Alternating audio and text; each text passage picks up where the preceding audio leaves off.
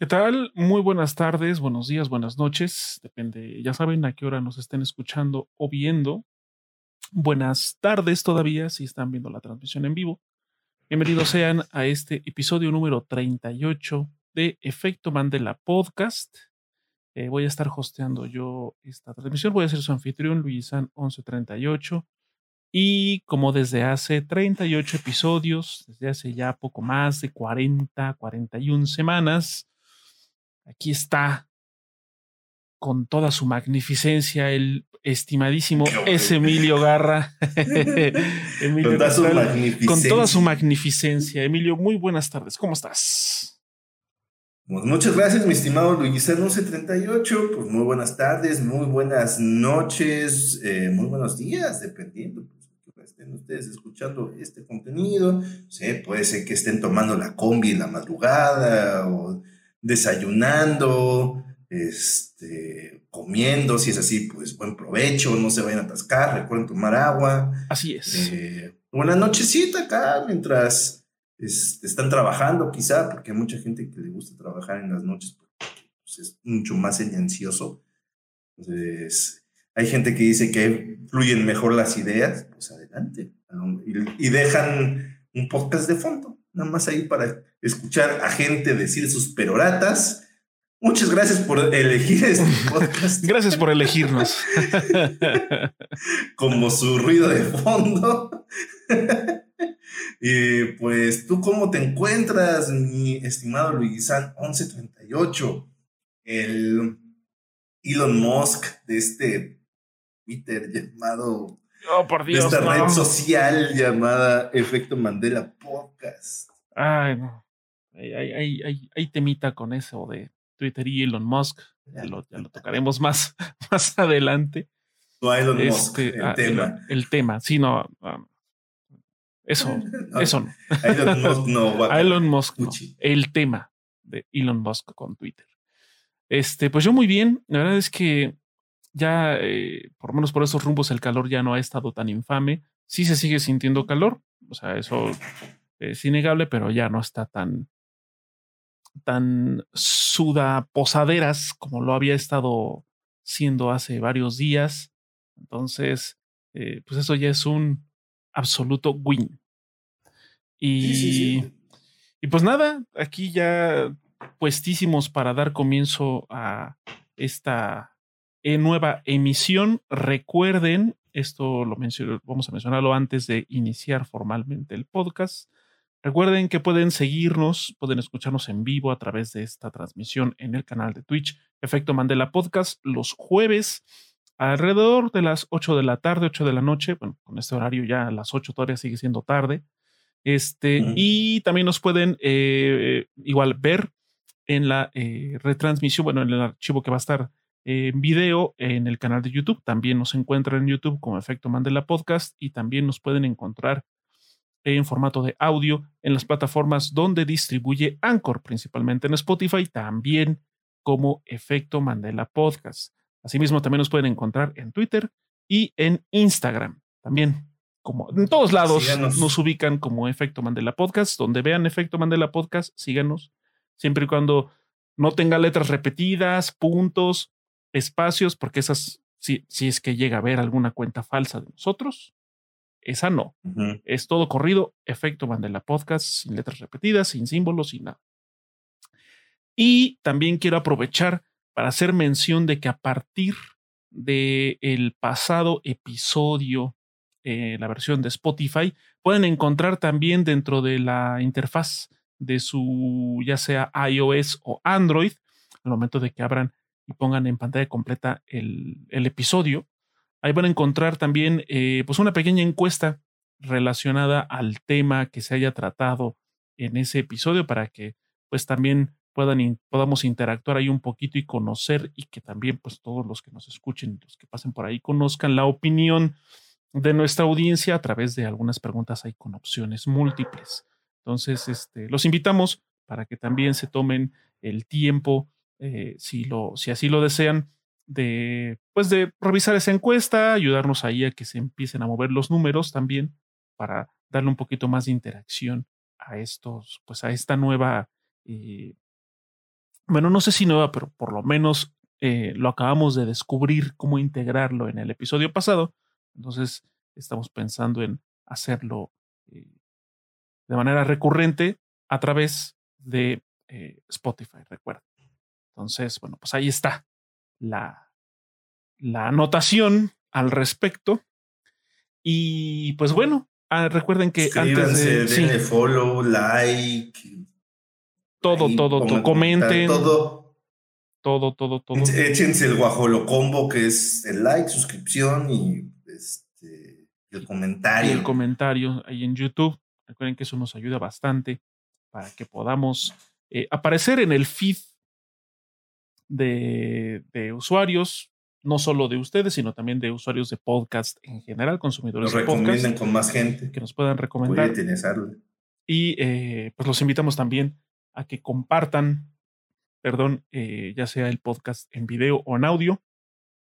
Lo compartan con conocidos, con familiares, en sus grupos, del grupo de las tías, en WhatsApp, qué sé yo.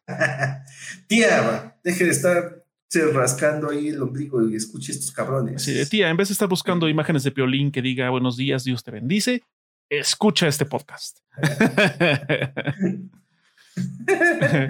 Pero bueno, ya una vez hechas estas eh, introducciones y estas, estas pequeñas acotaciones respecto al podcast, vámonos con el fabulosísimo eh, bueno, las fabulosas, perdón, antes del tema, vamos a pasar con algunas noticias que se dieron cita en los últimos días. Así que vamos con las noticias de la semana. Hola, Pedrito.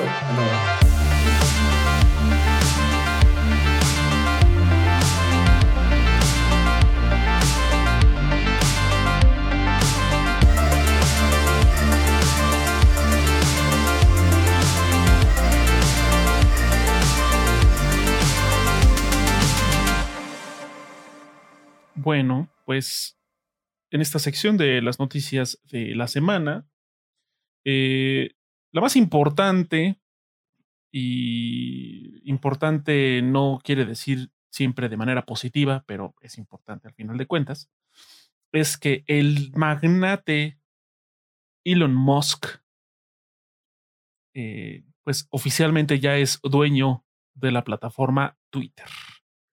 Eh, adquirió eh, la plataforma por una cantidad de 44 mil millones de dólares. Eh, prácticamente, pues ha estado haciendo algunas publicaciones, obviamente en Twitter, pues en su propia plataforma, ¿verdad? Eh, al respecto de, pues, alguna de las cosas que quiere o de las que ha estado pensando implementar dentro de cómo funciona como marrano retosando en su propio chiquero. Exactamente, así es, revolcándose en su, en su propia inmundicia, que en este caso es, eh, en este caso es el fabulosísimo páramo llamado Twitter. Entonces, eh, la verdad es que ha sido, a pesar de que de manera general, o por lo menos lo que se ha visto eh, a través de redes sociales, es que no ha sido muy bien recibida esta noticia, esta adquisición por parte del señor Elon Musk. Obviamente también hay sus defensores y aquellos que les encanta lubricar el rifle del señor Musk. No manches, la secta de las, porque ya parecen secta, cabrón. sí, caray. Defensores y cromadores de sable de Elon Musk. No mames, están insos, güey intensos como nunca antes habían estado. Obvias razones, pero, güey, o sea, es como no mames, parecía que le debieras dinero, güey. Sí, la verdad es que ah, están llenos de extremos. Ya saben que, que, sobre todo en redes sociales, los extremos son el pan de cada día. Prácticamente es muy difícil encontrar como puntos medios sobre, al, sobre cualquier cosa. Entonces también en este aspecto de la compra de Twitter por parte del señor Musk también ha sido de extremos. Hay gente que lo, lo repudia, lo, lo, castiga, lo señala de manera muy eh, negativa, por supuesto. Hay personas que lo alaban y dicen que es el salvador de la plataforma.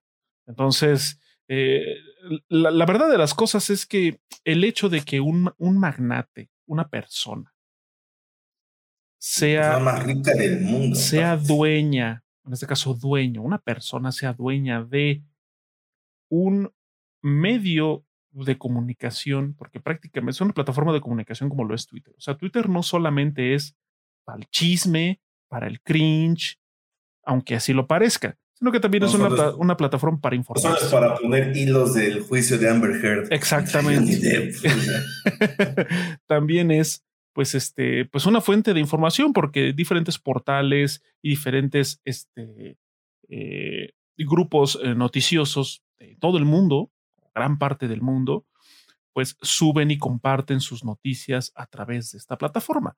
Entonces, pues es un, un medio de información en toda la extensión de la palabra, lo que implica que una persona esté en total control de ello, pues eh, eh, por lo menos aquí en México conocemos ya y tenemos, y tenemos la, la tradición de que los medios de comunicación, los principales y más grandes medios de comunicación, por lo menos aquí en México, desde su concepción han sido propiedad de personas, de un selecto grupo de personas o familias, como el consorcio Televisa, como los, eh, los Azcárraga con Televisa, los Salinas con eh, Imevisión, después TV Azteca, eh, ahora Slim con Grupo Carso, que fue, que fue primero solo Telmex y ahora es Grupo Carso, que es un conglomerado impresionante de, de, compañías.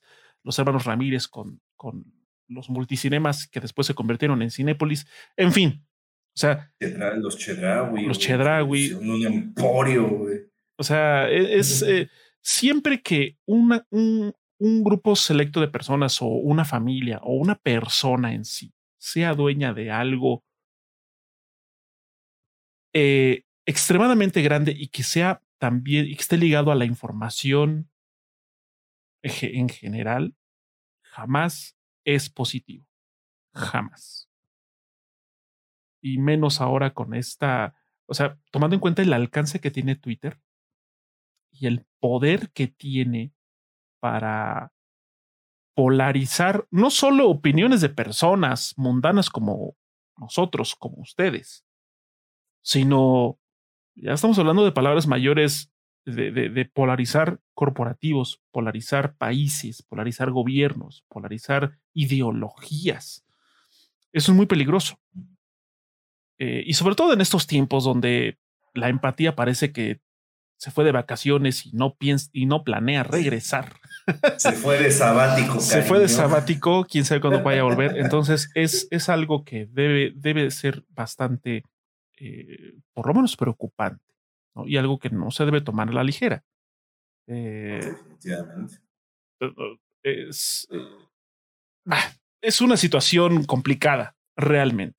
y, por muchas miras positivas que se le puedan dar, eh, siempre va a estar la, la sombra de el, la extensión corporativista imperialista que hay detrás de esto. Claro. Porque, o sea, y, y, no queremos sonar conspiranoicos ni mucho menos, pero pues hechos son hechos y conocemos, conocemos que eh, Estados Unidos de Norteamérica es un país al que le encanta andar metiendo las narices donde no le llaman, porque nada más dicen petróleo y democracia. eso, es de que ¿Cómo se llama? En nombre de la libertad. En nombre de la libertad. democracia. Su libertad. Sea, imagínense que ahora se pueda tener eh, algo tan banalmente masivo como lo es Twitter, para poder empezar a maquilar este tipo de situaciones es, es, algo complicado. Es algo complicado. Y, y, y, más allá de, de, la situación de Twitter, pues también recuerden, por ejemplo, el señor Besos, Jeff Bezos, que es el dueño de Amazon. Amazon Twitch que, o sea, todo lo que, lo que, lo que corresponde a Amazon, que incluye a, Twitch, el Washington Post. Entonces, cada vez se está viendo con más, eh, o sea, cada vez es más evidente que los que personas extremadamente ricas y personas muy particulares, muy específicas, empiezan a ser dueños de grandes cosas que involucran millones, millones y millones y millones de personas y miles y cientos de, empresas y de diferentes ramos. Empresas de alimentos, de transporte, de entretenimiento, de información. Prácticamente estas personas se van a convertir literal en dueñas del planeta. Estamos viendo una bonanza de la oligarquía, o sea, como nunca antes había sido en la vida. O sea, estas tres personas, Elon Musk, eh, Jeff Bezos y Mark Zuckerberg, aparte de ser la gente más rica del mundo, se están, se están volviendo los dueños de tu realidad ellos deciden qué es lo que consumes y cómo lo consumes. Eh, bien se volvieron dueños del negocio de, la democracia. Pues obviamente ser dueños de las plataformas más grandes del mundo de comunicación, pueden poner o quitar presidentes, este, desestabilizar democracias a diestra y siniestra dependiendo quién les pague más sin problemas. Ese ha sido el negocio de Facebook desde hace muchos años y de Washington Post ni se diga.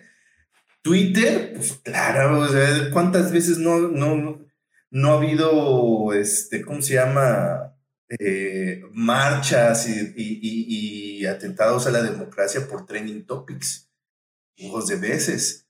Entonces, pues obviamente el señor Musk, ahora siendo la persona más rica del mundo, quería ya llegar a esa liga donde ya una parte de tu tajada es eh, dictar la realidad del mundo, ¿no?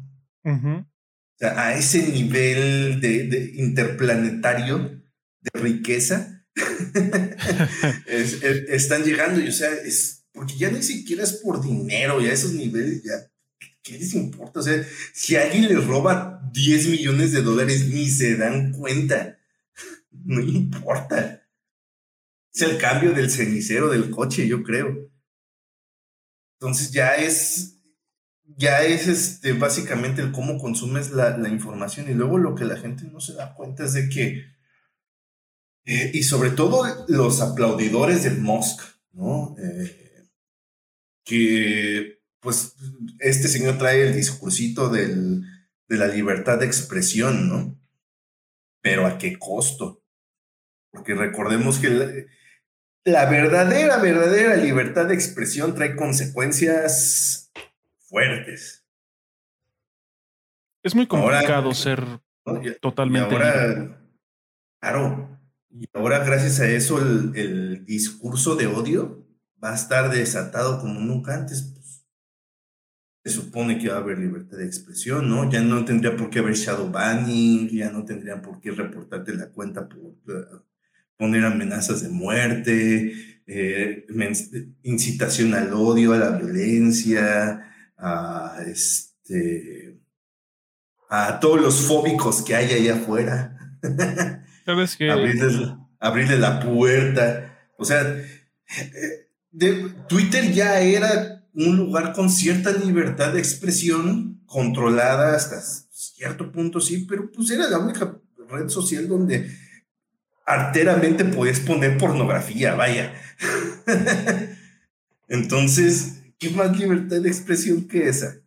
¿No? Pero ahora sí ya va a ser en cuanto a discurso, también en cuanto a opiniones, y eso va a hacer que la gente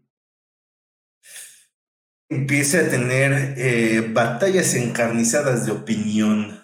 Más, todavía más intensas de las que ya se sostienen en la actualidad.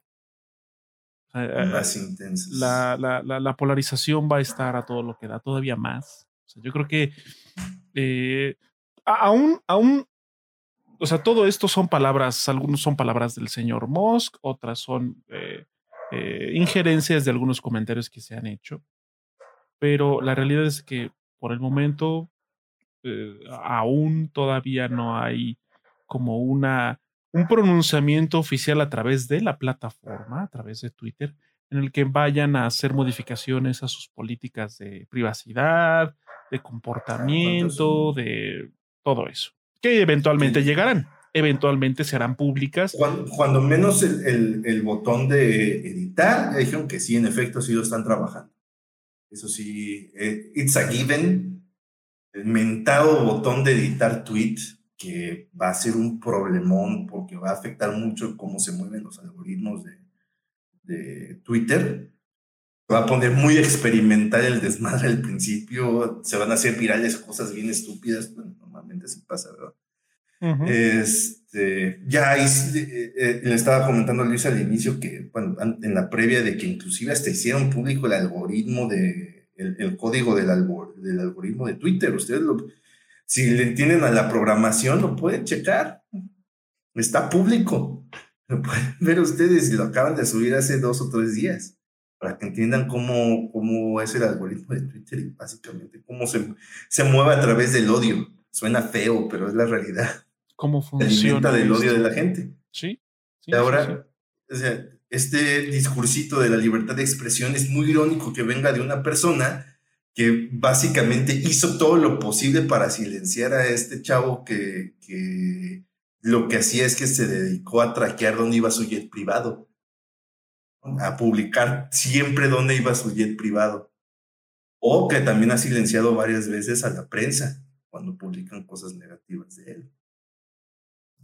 Entonces, no se ah. crean la verdad es las cosas de primera intención.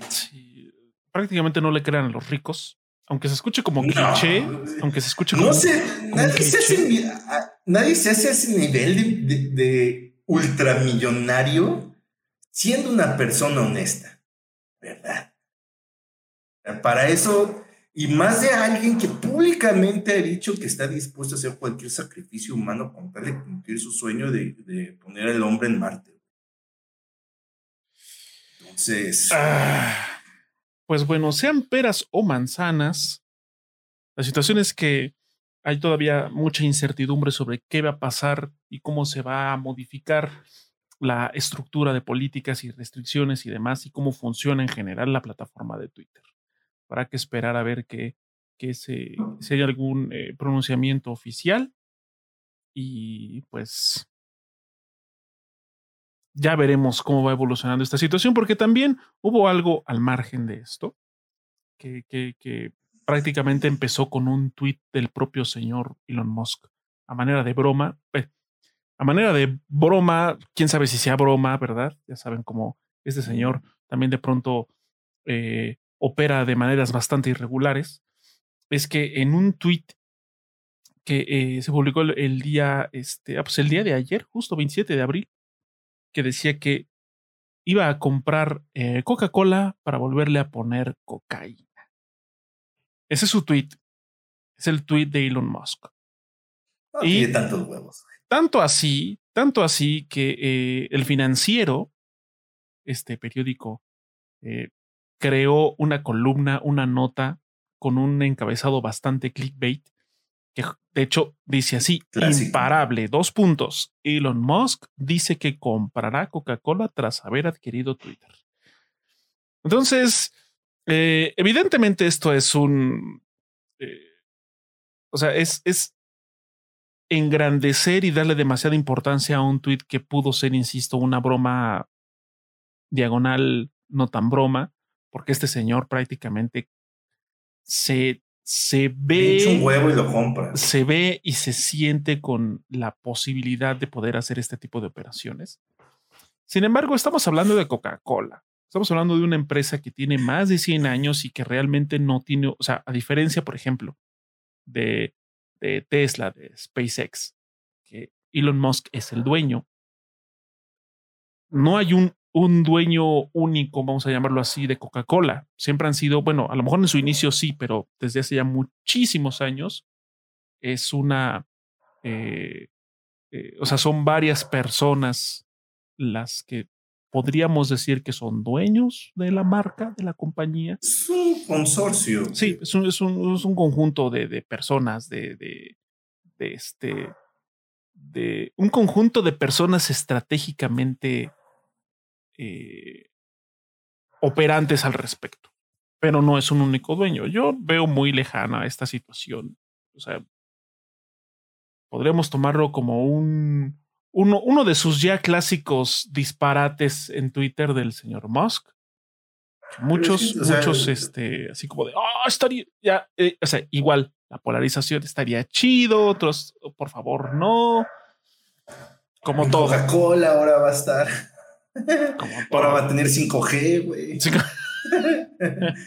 No, pero es que este tipo de verdad hay que, hay que tenerle mucho cuidado porque, pues, recordemos lo que hizo con, con lo del Dogecoin, ¿no? Que es esta criptomoneda que básicamente él, él hizo que se popularizara porque, pues, obviamente le había metido dinero a tal grado de que llegó a, a niveles, a valer niveles estratosféricos, una, una sola Dogecoin.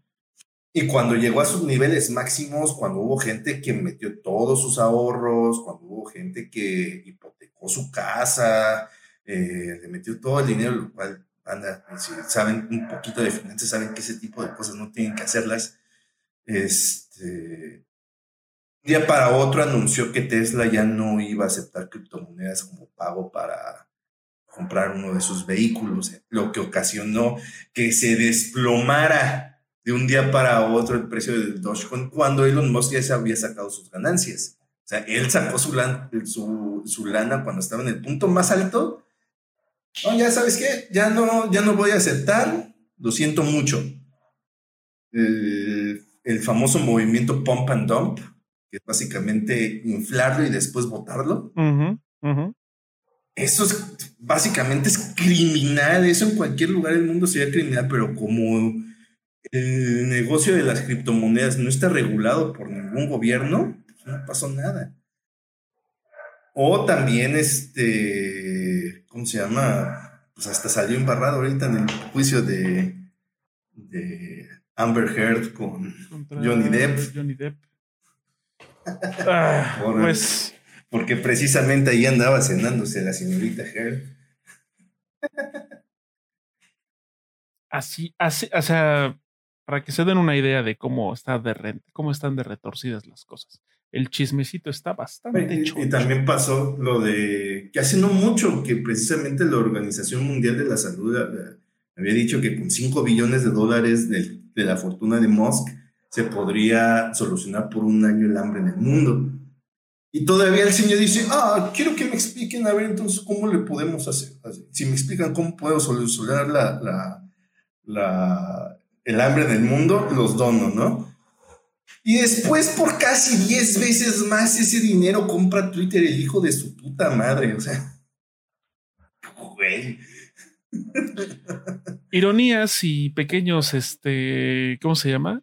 Los, los, los, los pequeños grandes problemas de la gente rica. Así que, eh, pues, ahí está. Cualquier situación que, que se esté suscitando en las próximas semanas o meses alrededor de esta situación de Twitter, pues ya también estaremos compartiéndoles por aquí eh, los pormenores de cómo va, de cómo va esa situación. Estamos Eh. vigilando, viejo rancio. Guacha, guacha. Y bueno, antes de pasar, antes de pasar al tema de la semana, eh, quiero aprovechar para dar un poco de feedback aquí a las personas que nos están viendo y escuchando a través de la transmisión en vivo aquí en el chat. Al señor Mr. Chuck Strong y a Jojo Star, bienvenidos, muchas gracias por estar aquí. Y sí, antes, eh, esto lo respondo para Mr. Chuck, antes de concluir el podcast, este, les contaré cómo voy con mi travesía en Bloodborne. Que bueno, eh, ahí he estado, ha estado bastante intenso. Así que sí, señor. Sí, señor Mr. Chuck. Aguántanos, aguanta. Al final del podcast hablaremos de eso un poquito. Este. Y, y sí, Hogestar, a, a, eso, a eso vamos. Ya vamos a hablar justamente de eso, el tema de la semana. Así que, pues nada, vámonos para allá a ver que la cosa se va a poner bastante intensa. Vamos a hablar ya del tema de la semana. Tema de la semana.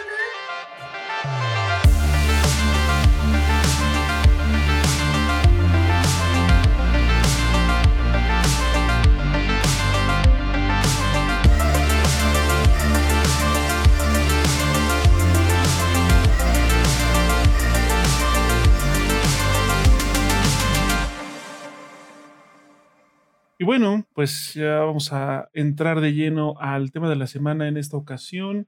Como pueden verlo por el título, bueno, las personas que nos están viendo en vivo, para los que también están viendo la repetición, pues es más que obvio, que es eh, el home office versus el presencial. Y estamos hablando específicamente, y como puede ser obvio, del trabajo.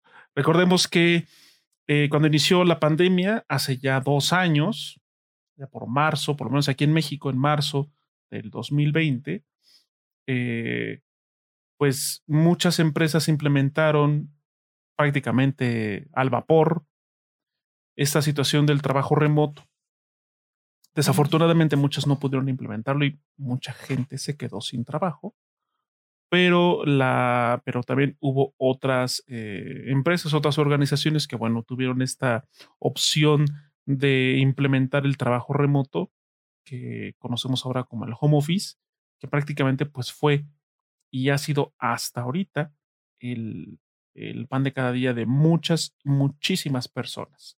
Eh, sin embargo, ya como la, la situación alre, alrededor del COVID-19 se ha estado relajando, eh, pues ya ha estado empezando a manejarse, a plantearse la idea de volver a los lugares eh, de trabajo, a las oficinas, a los sitios donde pues prácticamente uno, eh, a las instalaciones de la empresa, a las instalaciones corporativas. Entonces, eh, alrededor justamente de esto, decidimos hablar de este tema porque pues se divide la, la, la perspectiva de qué es realmente necesario regresar a las oficinas, regresar al, a, los lugares de trabajo o literal ya dejar el trabajo de como office que ha resultado, ha sido viable ya por dos años, ¿por qué no podría hacerlo pues de manera indefinida? Entonces aquí es donde se divide esta situación de, bueno, qué ventajas qué desventajas tienen ambas, eh, ambas modalidades de trabajo. Ventajas que tiene el home office, desventajas que tiene el home office, ventajas que tiene el trabajo presencial y desventajas. Entonces, alrededor de esto es de lo que vamos a estar aquí hablando un rato. Eh, porque, eh, para empezar, ya aterrizando bien esto, sí me gustaría hablar del home office, que es lo que pues, nos ha tenido ya dos años aquí. Y las ventajas son muy claras, ¿no? Porque una, uno puede dormir mejor o por lo menos descansar mejor, porque siempre el trabajo presencial sí, o casi es siempre, organizado. Sí, eh, claro. Si hay organización eh, por, por, o sea, de manera individual, uno puede descansar y dormir mejor. Además, porque esto también va ligado a una desventaja del trabajo presencial, son los tiempos de traslado. Hay gente que puede decir, oye, es que yo me hago 20 minutos, 30 minutos, llego a caminando a la oficina 10 minutos. ¡Ah, perfecto, felicidades. Sin embargo, hay muchas, muchísimas personas que su lugar de trabajo está a una hora, a hora y media, a dos horas y a veces hasta más de dos horas de traslado eh, y no estamos hablando de usar automóvil particular, que eso es otro tema. Eso es otro tema. Porque tú puedes decir, ay, es que yo me hago una hora en mi coche. Ok, pero no todas las personas tienen la posibilidad de costearse un auto y tienen que recurrir al transporte público. Y no es solo utilizar un transporte público. O sea, para, para simplificar las cosas, el Estado de México a la Ciudad de México se pueden utilizar hasta tres diferentes transportes como mínimo, que es eh, el camión, Metrobús y metro. Sin contar que puede ser una combi. Puede ser una combi, trolebús, RTP, taxi. Ah, o sea, un solo transporte es es posible a través de un taxi, pero es sumamente caro. Entonces, pues, oh. simplificado. O sea, imagínense, un taxi del Estado de México a la Ciudad de México puede, por muy barato, sale entre 300 pesos, 350 pesos, por muy barato. ¿no? Entonces. Y ya no hablemos de Uber. la cuestión con Uber es, es, es, es curiosa porque hay veces, y me ha tocado, que hay viajes que salen hasta en 270, 280, 260 pesos de la Ciudad de México al Estado de México, pero los choferes lo rechazan. Porque, y eso eh, en un viaje me tocó platicarlo con el chofer, que muchas veces rechazan esos viajes baratos porque a ellos no les conviene, porque Uber prácticamente les, les quita la mitad de ese viaje. O sea, imagínense, si un viaje de 280 pesos eh, el chofer va a recibir 130, 140 pesos. Y Ni lo de la gasolina. Exacto. O sea, no es viable. Dice, no es porque seamos groseros, es que a veces cuando los viajes son muy baratos, es bien difícil que un chofer los acepte por lo que implica, ¿no? Que la Pero es raro, generalmente pues, desde que Uber se le ocurrió esta maravillosa idea de las tarifas dinámicas, es de, ah, está haciendo tantito tráfico o está lloviendo, te va a costar el triple. El doble o el triple. Joder, madre. Entonces. Eh, ahí sí, no, ahí sí lo agarras, pinche mamón. Es complicado. La verdad es que es, es muy complicado eh, el traslado en la mayoría de los casos. Entonces, el hecho de que puedas. O sea, si te tenías que despertar a las 5 de la mañana para llegar a tu trabajo a las 8, ahora simplemente te levantas a las 7, o sea, tienes dos horas más de sueño, dos horas más de descanso, te despiertas, te desayunas, te bañas y puedes empezar a chambear, ¿no? O hasta si eres muy holgazán, 10 minutos antes para prender la cupo y ya estás chambeando, güey. Exacto. O sea, como bien lo mencionó Emilio al inicio, es ya una cuestión de cómo cada quien se organice, cómo cada quien organice su tiempo y maneje sus prioridades. Y también... aparte de algo de lo que estabas mencionando, eh, que ahorita nos fuimos moviendo tangencialmente, eh, la cuestión de, de, la alimentación, ¿no? Porque, pues definitivamente, sí, siempre cuando se trabaja en oficina, es de ley, a menos de que tú te lleves tu comida, muy bien eh, racionada este, para, sea, para tus requerimientos calóricos, de ahí fuera es mal comer, siempre. Y, así como son los trabajos a veces de abusivos, hasta deshoras. Sí. Lo cual en teoría no pasa en home office, ¿no? Pero también ahí siento que ahí está el problema de que es muy fácil decir, ¿sabes qué? Pues si no quiero cocinar, voy a pedir una pizza. Mañana también. Sí, no, mañana pizza, no, mañana una hamburguesa. Y pasado mañana unos tacos, ¿no? Entonces. Güey. Y es que, o sea. Eh, eh, se cae muy fácil en ese pedo. Y es que también eh, la ventaja de, de, del trabajo en casa, del home office, pues es justamente que uno puede tener el tiempo para prepararse su comida, para comer mejor, para no invertir tanto tiempo en, eh, eh, buscar qué comer y dinero sobre todo. Sin embargo, también eso puede jugar en contra porque pues la practicidad de estar en casa pues también va acompañado de decir, oye, pues es que pues allá estoy aquí, pues igual no cocino, me pido algo y me lo traen hasta la puerta de mi casa. También con esta, este boom que tuvieron los servicios de, delivery, de entrega, como Rappi, como Uber Eats. Entonces, este, pues también simplifica mucho eh, la, la, cuestión de, de, los alimentos y también eh, incita un poco a la, a la flojera de poderse sí, preparar sus cosas, ¿no? Entonces, eh, igual, volvemos al mismo tema de la organización. A lo mejor el fin de semana, tú puedes decir, ¿sabes qué? El fin de semana me hago, armo mis provisiones, me hago, ¿sabes qué? Esto es lo que voy a dejar picadas o cocidas o que sea algunas cosas para nada más en, en cada día de la semana, prepararlo de manera un poco más rápida y listo. Pero pues no siempre, no siempre se hace eso. Porque también pues uno los fines de semana, si antes era como para salir, para ir a dar la vuelta, pues ahora pues simplemente estás ahí en tu casa, te pones a ver películas, te distraes viendo videos de YouTube o leyendo el cringe de Twitter. Entonces, eh, y ahí se va el tiempo. Ahí también se va el tiempo. Entonces, eh, esta cuestión de, de, la comida es una moneda al aire. Puede ser una ventaja, pero también puede ser una muy, muy gran desventaja.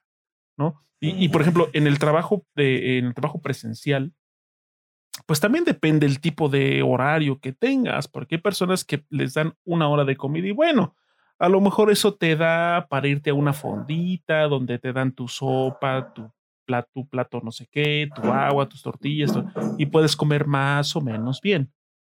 Si bien te va. Pero muchas veces, una, o no hay donde comer bien de maneras, o sea, a las cercanías para que puedas aprovechar esa hora de comida y terminas comprando una torta o unos tacos. La fritanga que esté más cerca. Exacto, quesadillas, qué sé yo, lo que esté ahí a la mano, tacos. Eh, o la otra situación es de que hay empleos donde el, eh, va a sonar raro, pero la hora de comida son 20 minutos, son 30 minutos. Ay, estuvo uno de esos. Eh, sí, a mí también me tocó estar así de, ah, tiene sus 20 minutos de comida. Dice, ¿20 minutos? 5 minutos para bajar, 10 minutos para medio comer, 5 minutos para regresar a la oficina y ya se acabó. Entonces, ¿what? O sea, imagínense, si, si, si comer, sí. si, si, una hora de comida puede llegar a ser muy ajustada, uh -huh. 20 minutos o 30 minutos es una grosería. ¿Y qué es lo único que puedes comer? Unas sincronizadas, unas papas, un refresco. O sea, cosas que realmente no te aportan, pues, una. No, ni de chiste puedes tener una comida completa en 10 minutos. Sí, no, no, no. Ni siquiera llevándote tus propios alimentos, porque a lo mejor dices, bueno, pues que se que los calienta en el microondas unos 2, 3 minutos, pero pues tendrás que comértelos rápido. O sea, literal, así. Entonces, y también comer rápido, acompañado del estrés que pueda generar el trabajo, el estrés de, no, de, no, de no pasarte tus, tus, de no pasarte de tus 20 o 30 minutos porque te los descuentan, porque te hacen aquello, porque te cualquier cosa. Esos trabajos donde te descuentan por, por retrasos, pero no te pagan horas extra. Exacto. Wow. Entonces, ese, ahí, ahí también eh, pues juega en contra ¿no? El, los tiempos que, que, se ofrezcan para, para, para comer. Y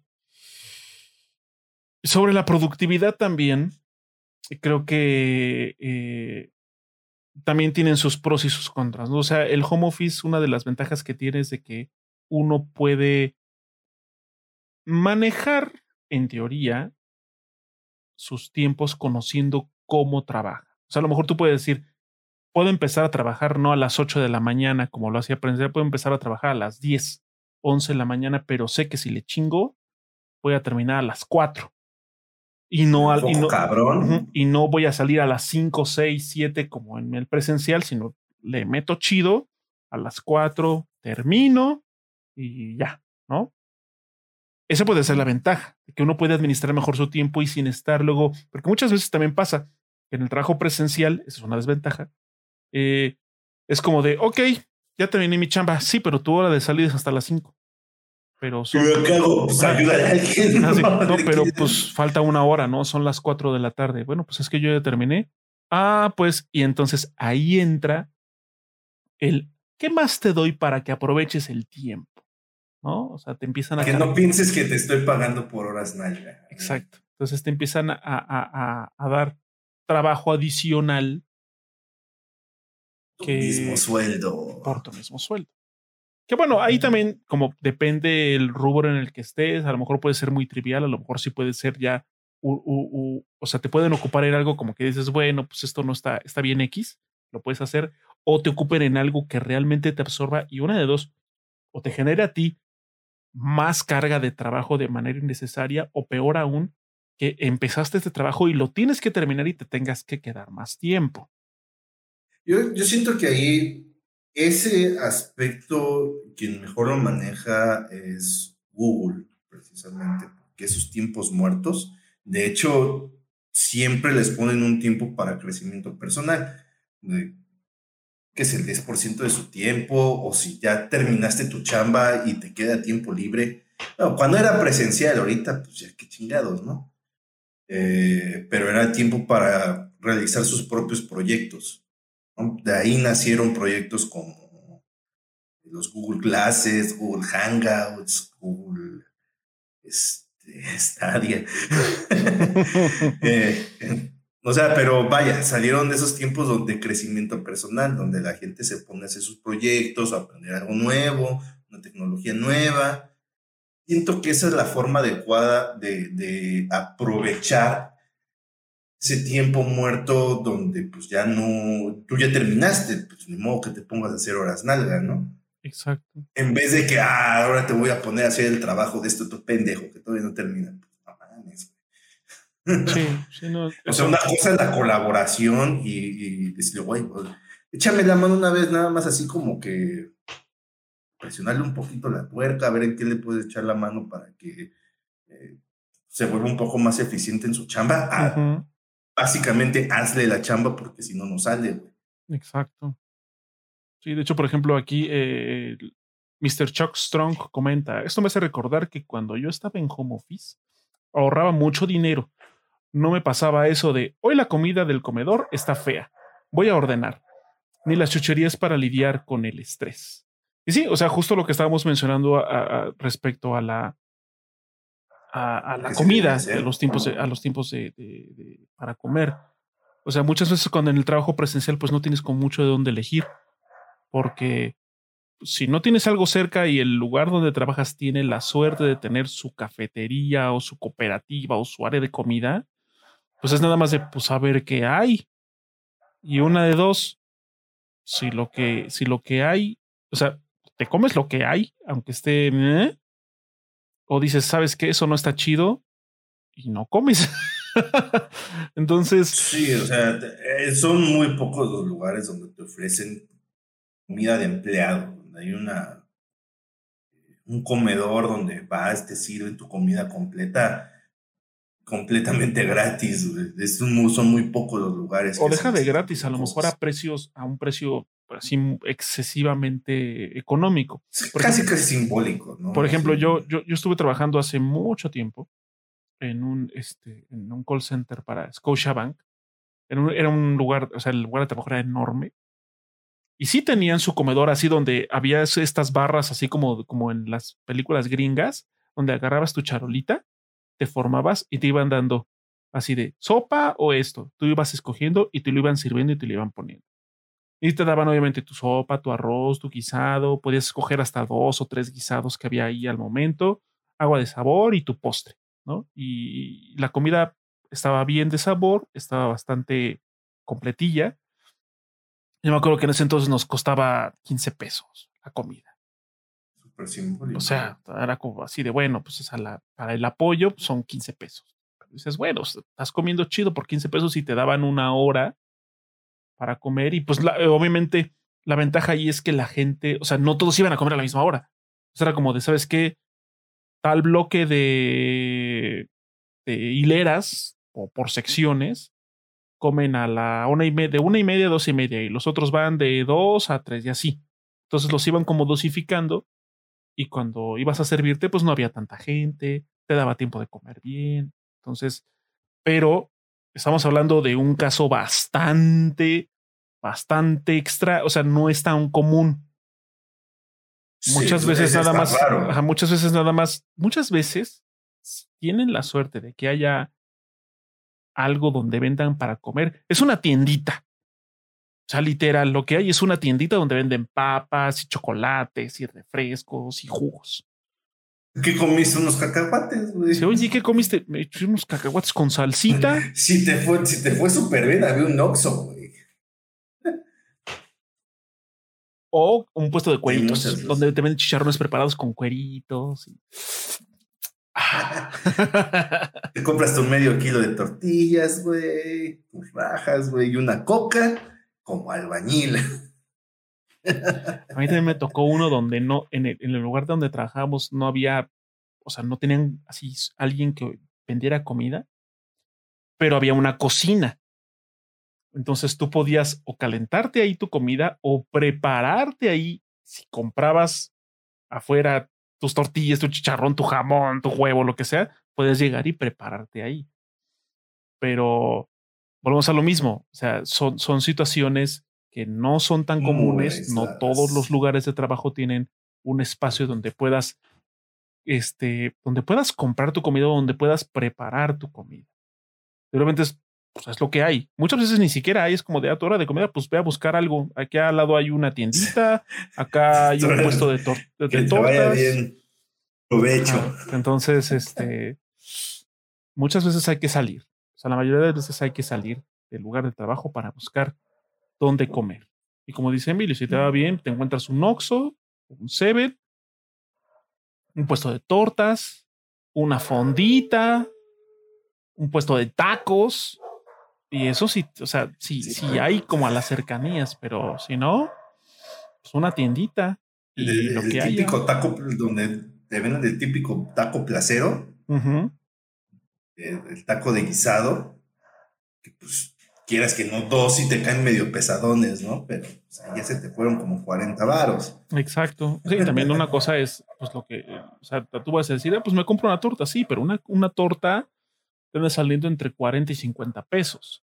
La pura torta. Más, el refresco o, lo que, vayas a comprar. O si llevas tu propia, llevas tu termo o tu pequeño cilindro con agua, bueno, pero te trae son 50 pesos, 40, 50 pesos. Este, si son tacos, pues obviamente no te vas a comer uno o dos, dependiendo de lo que sean. O sea, si son tacos así como de, de, de bistec y ese tipo de cosas, pues, o sea, al menos yo no me como dos, me quedo con hambre. Sí, sí. Y si son tacos de guisado, a lo mejor dice Emilio, con dos estás chido, pero cada taco te cuesta 20, 25 pesos. Entonces ahí te van otros 40, 50 pesos de dos tacos. Más aparte la bebida. Entonces, pues es una joda. Si tienes un vicio como fumar, pues ya mamó. Ya valió porque es el cigarrito. Y la verdad, yo ignoro cuánto cuestan ahorita los cigarros. Van a estar como en 6 pesos, 7 pesos, no sé. Yo me quedé cuando costaban 5 pesos. Pero no sé. yo dejé de fumar cuando todavía costaban 5 pesos y eso ya tiene casi dos años. Güey. Entonces sí, yo creo que han de estar como en 6, 7 pesos. Entonces, la, cajetilla, la, vamos a poner la más cara, la de referencia, que es la de Malboro, porque ya, ya, ya, había llegado a los 70 varos. Entonces es como de, uy, por ejemplo, mi hermano fuma Malboro y es como, güey, che millonario, güey. Fumas Malboro, güey. Cada, cada viernes se compra su cajetilla de Malboro y ahí se la va racionando el vato. Oye, pero, hey, se la compra cada viernes. Hay gente que se la compra a diario. Diario. Imagínate. 7 por 7 por 7. 48. 7 por 7? Mm. Son 49, ¿no? No puedo creerlo, nos estamos exhibiendo aquí en vivo con nuestra fabulosísima habilidad de las matemáticas. 49. no, pero dudé y eso también. 49. 49. Ahora, 49, eh, 490 en una semana. ¿Ok? Por cuatro semanas que es el mes, son 500 pesos. Por cuatro, mil pesos, se le restan. Son 1960. 1960. O sea, casi dos mil pesos al mes y tu sueldo es de seis mil. Se te va un tercio en cigarros. Si fumas mucho, güey. es, un, es una chinga, es una chinga. Y yo por eso dejé de fumar. Es una friega. Es una friega. Me dijo, eh, güey.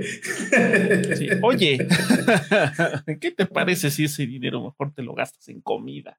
Sale más barato. Sí. La neta. Pues no mames, güey. Entonces. Sí, ese, ese, nada más porque cuando estaba viviendo en Puebla, y le ponía 100 pesos más, era lo que pagaba de mi renta, güey. En Puebla. Fíjate a 1750. En el cuarto donde yo vivía ahí en Puebla. Imagínate que se te fuera eso en puros cigarros, güey. al, mes, güey. No mames, está criminal, güey. es, un, es una. o sea, se te drena ahí el dinero. Tú puedes decir, ay, son 70 pesitos. Sí, güey, pero haz cuentas y es una lanita al mes. Y la neta, y la neta, o sea, seamos honestos, es una lana de la que es una, es un gasto del que bien puedes prescindir. Sí, o sea, es un vicio. Y, y, como, y aparte que es un vicio que te drena la vida y envenena los pulmones y la sangre también, porque se básicamente hace que el, colesterol en la sangre se vuelva cada vez más eh, como sólida Sí, como más espeso. Lo cual, como más espeso, lo cual es una de las causas por las cuales genera más infartos. Eh, básicamente es un chingo de dinero por tirado a la basura. O ya ni siquiera tirado a la basura, sino para joderte tú mismo.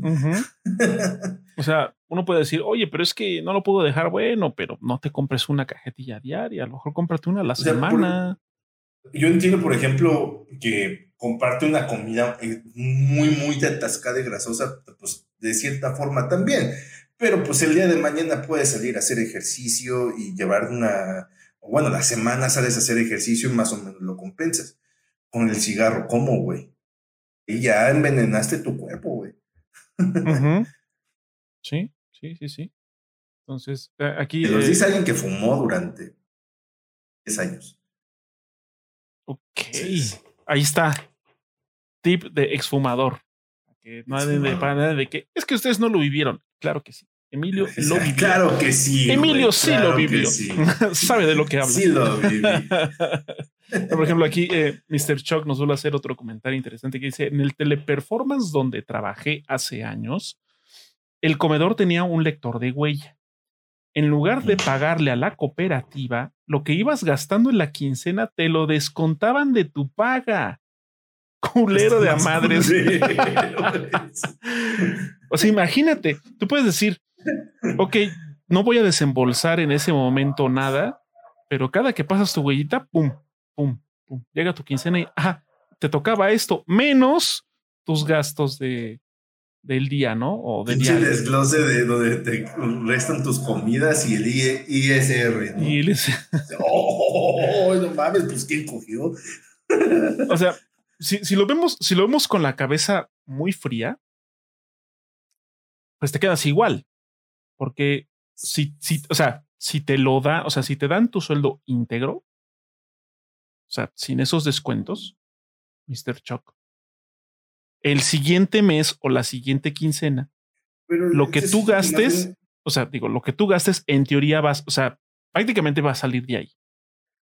Digo, eso viéndolo así como súper literal con la cabeza fría. Sin embargo, la manera de hacerlo, o sea, eso de, oye, te lo, no, te, no, no tienes que pagarlo, pero al final de la, o sea, cuando llegue tu quincena ahí va a estar la mochadota. el dinero aquí se quede. La, la mochadota, eso, eso, eso es lo mala onda. Eso sí es lo que está muy culero. Sí, y aparte no darte la opción, o sea. Exacto. o sea, pues ¿qué prefieres?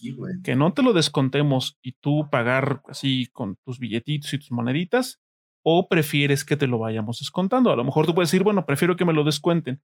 Lo manejas una quincena o dos, pero dices, ¿sabes qué? Como que no me late. Mejor prefiero este comprarlo yo, gastar. Bueno, ahí está chido porque te dan la opción. Ah, porque pues yo, a lo mejor yo me puedo organizar, levantarme más temprano y hacerme de comer. Exacto. comida. ¿no? Aunque sea unas sincronizadas, un sándwich, pero te llevas algo, ya no gastas. Pero. Pero de eso de que tienes que comer en el comedor de la empresa y aparte lo vamos a descontar para que ese dinero se quede aquí. Se quede aquí. Está como de, híjoles, güey, no le pierdes, va, cabrón. Concurro, eh, Mr. Chuck está color de madres eso. Sí, está, está, muy, muy, muy feo. Yo, trabajé en, un corporativo de, de Chedraui aquí.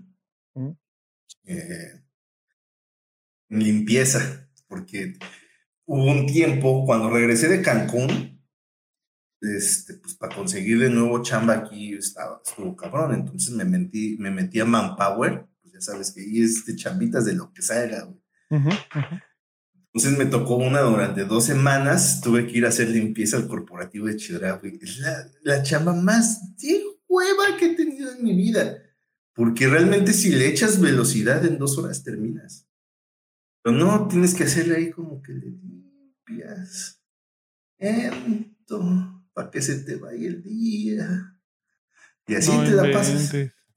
Sí, güey, no mames, de plano lo que me dijo un, güey que trabajaba ahí, dice, no, pues la neta los de la limpieza lo que hacen es de que pues ahí se la llevan lento y a determinada hora cierran el baño, güey, diciendo que lo van a limpiar. O sea, sí lo terminas limpiando, ¿no?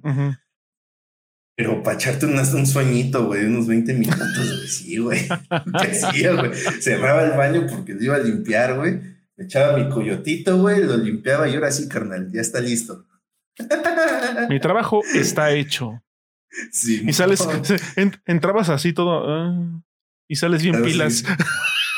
No, es que, güey, de todas maneras la chamba era así súper lento, así. No, no mames, es la chamba más de súper hueva que tenido Es que también ahí entra en cuestión algo que, ah, o sea, un tema como ya de índole laboral, que es justamente, o sea, a ti te dicen, tu, tu, tu, horario de trabajo, no sé, por ejemplo, vamos a poner lo que, lo que tú mencionas de la limpieza. A lo mejor te dice, tu horario de trabajo va a ser de 8 de la mañana a 4 de la tarde, por decir algo, ¿no? O sea, tú vas a limpiar en ese tiempo y ya. Pero resulta que tú llegas a las 8, te aplicas chido y terminas a mediodía.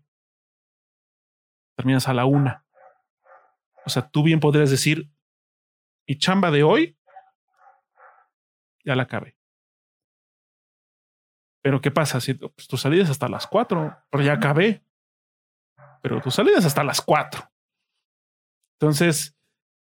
¿Qué onda? ¿Qué vas a hacer? Ajá. y luego, ah. entonces, ahí, ahí eh, creo que eh, ha sido siempre como un, un, un, tema de discusión de, bueno, en ese tipo de circunstancias, ¿qué haces?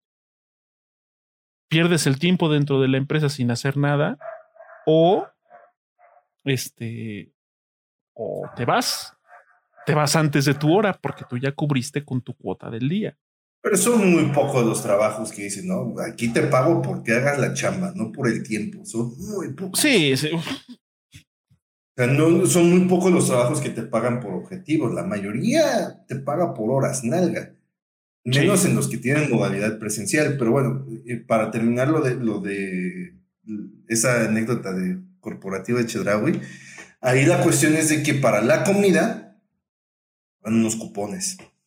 te, los daban gratis, güey. Eso es lo que estaba chido, güey. espera, espera, perdón que te interrumpa, pero su, su zip, Susi, Susi, Susi, hizo un raid con cuatro participantes. Muchas gracias. Muchas gracias, muchas gracias. Muchas, muchas gracias. Bienvenidos. De la reina de reina. Continúa, perdón. Así, ah, y, estaba chido y era una hora de comida. Esa era la parte chida, pero de ahí en fuera, no mames, era la cosa más ahuevante del mundo ese, e, ese trabajo. Pero, vaya, volvemos a lo mismo. Eh, todo es cuestión de cómo, cómo organizas tu tiempo, ¿no? Porque pues hay gente que le dio la pinche anarquía desde este en vez de volverse más eficientes en su trabajo, dicen, ah, ahora voy a trabajar en las madrugadas. Se levanta todo hecho un zombie al otro día. Mucha gente que así empezó a hacer y se empezó a destruir.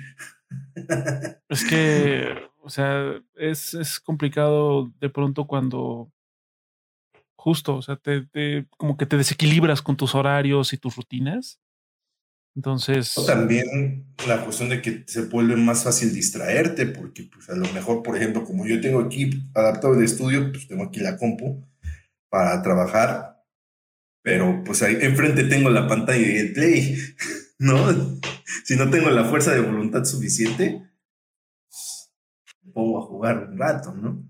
Entonces es, algo que fácilmente también se puede caer en eso si uno no tiene autocontrol ni fuerza de voluntad. Exacto. Sí, o sea, eh, eh, el trabajo en casa puede sonar en un principio como la cosa más ideal del mundo porque pues no tienes que salir de tu casa, puedes trabajar ahí. Eh, sin embargo, sí requiere, considero yo, un nivel de disciplina muy particular, incluso tal vez superior al que podrías tener cuando es el trabajo presencial. Porque cuando estás en un trabajo presencial, pues quieras o no, la presencia de tus compañeros de trabajo, la presencia del jefe, pues te mantiene como focalizado, ¿no? En tu trabajo, en lo que estás haciendo. No hay tanto espacio para las distracciones. A lo mejor de pronto el chascarrillo con los compañeros de trabajo, dependiendo eh. el ambiente y el lugar de trabajo en el que estés. Pero bueno, como que tiende a ser más controlado ahí el asunto. ¿Qué pasa en el home office? Uno puede decir, está chido porque puedo trabajar a mis, puedo trabajar a, mis horas, a mi ritmo. Ok, eso está chido. Sin embargo, uno está expuesto a una mayor cantidad de distracciones en casa. Echarte un coyotito porque ahí está tu cama o ahí está el sillón, ver un ratito la televisión, me voy a aventar un capítulo de no sé qué serie, que luego se convierten en dos o en tres como tú dices, oye, pues voy a jugar un ratito, unos 20 minutos, media hora, una hora, qué sé yo. Entonces, eh, pues uno en casa está rodeado de distracciones todo el Pero debe de, ponerse muy específico en ese tipo de cosas, de que eh, eh, el tiempo de chamba va a ser tiempo de chamba, aunque te tomes tus descansos, porque sí, pues han salido mucho como estas técnicas precisamente para volver más eficiente el trabajo en casa. Está la famosa técnica de Pomodoro, que, que trabajas 20 minutos a full y luego descansas 5 y así te vas. Este, yo, en lo particular, esa técnica a mí no me gusta mucho porque siento que es un rato muy pequeño de enfoque y una recompensa como que muy grande. Entonces, yo soy más bien de que clavarme dos, tres horas así a full te tomas un descanso largo, unos, unos 20 minutos, media hora, te, que te distraes, te paras, te estiras, juegas con el perro, tomas agua, este, caminas tantito. Vas al baño. Vas al baño, regresas y pues ya estás chido otra vez. Depende de cómo sea tu trabajo, porque pues sí, o sea, la ventaja del home office es de que aunque sí tienes un horario de trabajo, pues de todas maneras depende qué tipo de trabajo sea, puedes acabar rápido. O depende qué tanto como ya experiencia tengas en el rubro que estés haciendo o, la carga de trabajo, puedes acabar rápido y pues a lo mejor en cuatro horas terminaste tu chamba y lo demás te lo llevas relax así, nada más como para reportarte, decir, estar ahí, presente. Y, ajá. Sí, sí, sí, estamos avanzando, Y, y a las forzosas juntas, porque hay empresas que nomás no se les quita la maña de hacer juntas para todo. Entonces, este, pues bueno, ya al menos como para hacer acto de presencia, pero te la llevas más relax. Depende. Sí, sí, totalmente. qué tipo de trabajo. Y además, otra cosa, hablando justamente de horarios y de esquemas de trabajo, sobre todo de horarios, una de las desventajas, y esto no es una desventaja como tal de la persona que trabaja, es una desventaja y un vicio del empleador, que es que tienen esta idea de que como estás en tu casa, vas a estar con la total disponibilidad, ya sea a las 8 de la mañana, a las 2 de la tarde, a las 8 de la noche, a las 12 de la noche. Entonces, esto, insisto, puede variar de trabajo en trabajo. Hay, trabajos donde son muy conscientes, sabes que ya no te vamos a estar molestando después de tu hora de salida. Y si surge algo, sabes qué, pues hasta mañana. Y no hay problema. Sin embargo, sí hay casos donde te dicen, oye, ¿sabes qué? Tu, horario era a las seis, pero ¿qué crees? Tenemos que checar algo a las nueve, a las diez. Y tienes que estar, porque tienes que estar, y es importante. Entonces, no, no lo es. O sea, si se resuelve mañana a las 8 de la mañana, no pasa nada, va a ser el mismo resultado. O sea. Sí, sí, estoy totalmente de acuerdo. Sin embargo, pues, insisto, esto ya es como algo, como vicios del empleador, ¿no? Vicios del patrón, de que creen que tienen la disponibilidad completa. Y en muchos trabajos ya ahorita lo que están haciendo, sobre todo cuando ya es de modalidad remota, que estamos en, en una situación chistosa, porque te lo algunas te lo ofrecen como un perk, el, trabajo remoto, pues cuando casi casi así debería de ser, ¿no?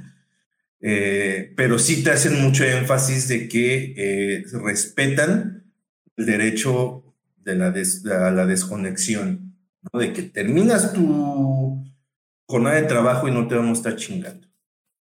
No estoy para nadie hasta mañana. Sí, sí, efectivamente. Sin duda que así debería ser, y, aunque no sea así, banda, o sea, pongan límites en su trabajo, porque si no, es la, la vía para que les agarren hasta el pie, ¿no? Cuando uno no pone límites, cuando uno siempre, siempre está de que, ah, pues es que hay junta a las nueve de la noche, güey, ¿no? Y tú habías salido desde las seis, por decir algo, ya saben que te van a poder agarrar para ese tipo de cosas, ¿no? Y luego, pues bueno, generalmente eso cuando cuando dices que no, pues eh, hay algún tipo de consecuencia de esa amenazas de que te van a quitar el trabajo, de que hay gente sí, que nunca desearía esa oportunidad, no vaya a ser, no se dejen amedrentar, nada más es de que, güey, o sea, yo ya terminé mi trabajo. Mi horario eh, marca, no sé, vamos a decir, de las 9 a las 6 de la tarde. Decir algo. ¿Me vas a pagar las horas extra?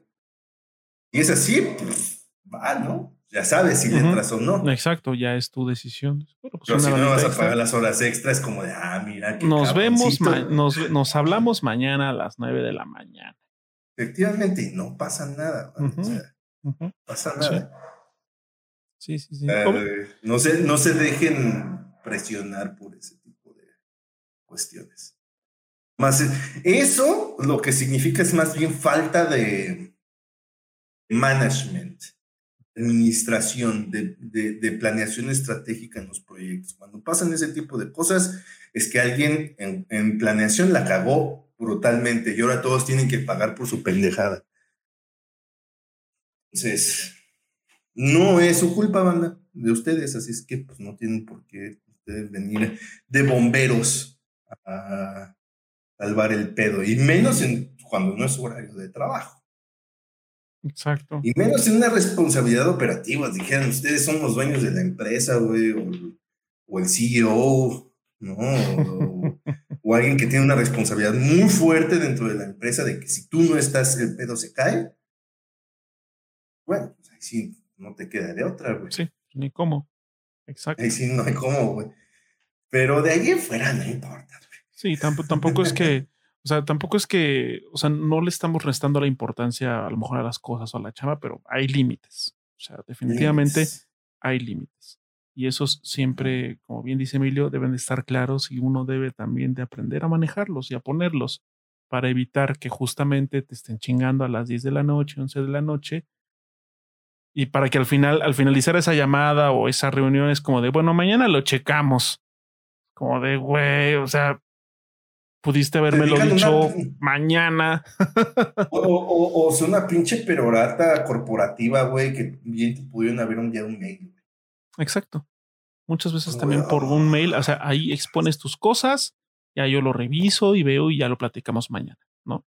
tampoco era necesario una, eh, una llamada o un Zoom, ¿no? Que es algo que también se ha popularizado bastante eh, con el trabajo remoto también evidentemente hay, hay veces muy específicas y muy particulares donde sí el trabajo presencial implica una ventaja sobre el, sobre el home office en cuestión de la atención al detalle o dependiendo de qué se, de qué, de qué se trate el trabajo.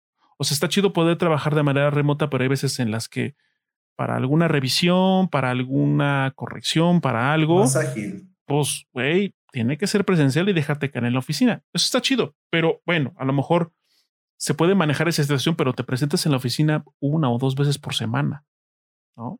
O sea, no tienes que ir todos los días. Eso también es algo que debe de, debe de encontrarse como el equilibrio. ¿Es necesario que vengas? No, entonces hazlo de tu casa. ¿Es necesario que vengas? Sí, porque hay que estar como puntual, y detalles y, cosas. Bueno, entonces se puede como poner esa situación, pero. O sea, Yo siento que una de las ventajas de que luego la, no se habla mucho del de trabajo presencial es esta cuestión de, de las habilidades blandas, sobre todo de interacción interpersonal.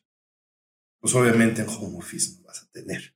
¿no? Esa cuestión de poder, con sus cosas buenas y malas, porque yo soy muy consciente de que hay muchos lugares tóxicos de trabajo donde pues, lo que quieres es largarte porque es un nido de víboras.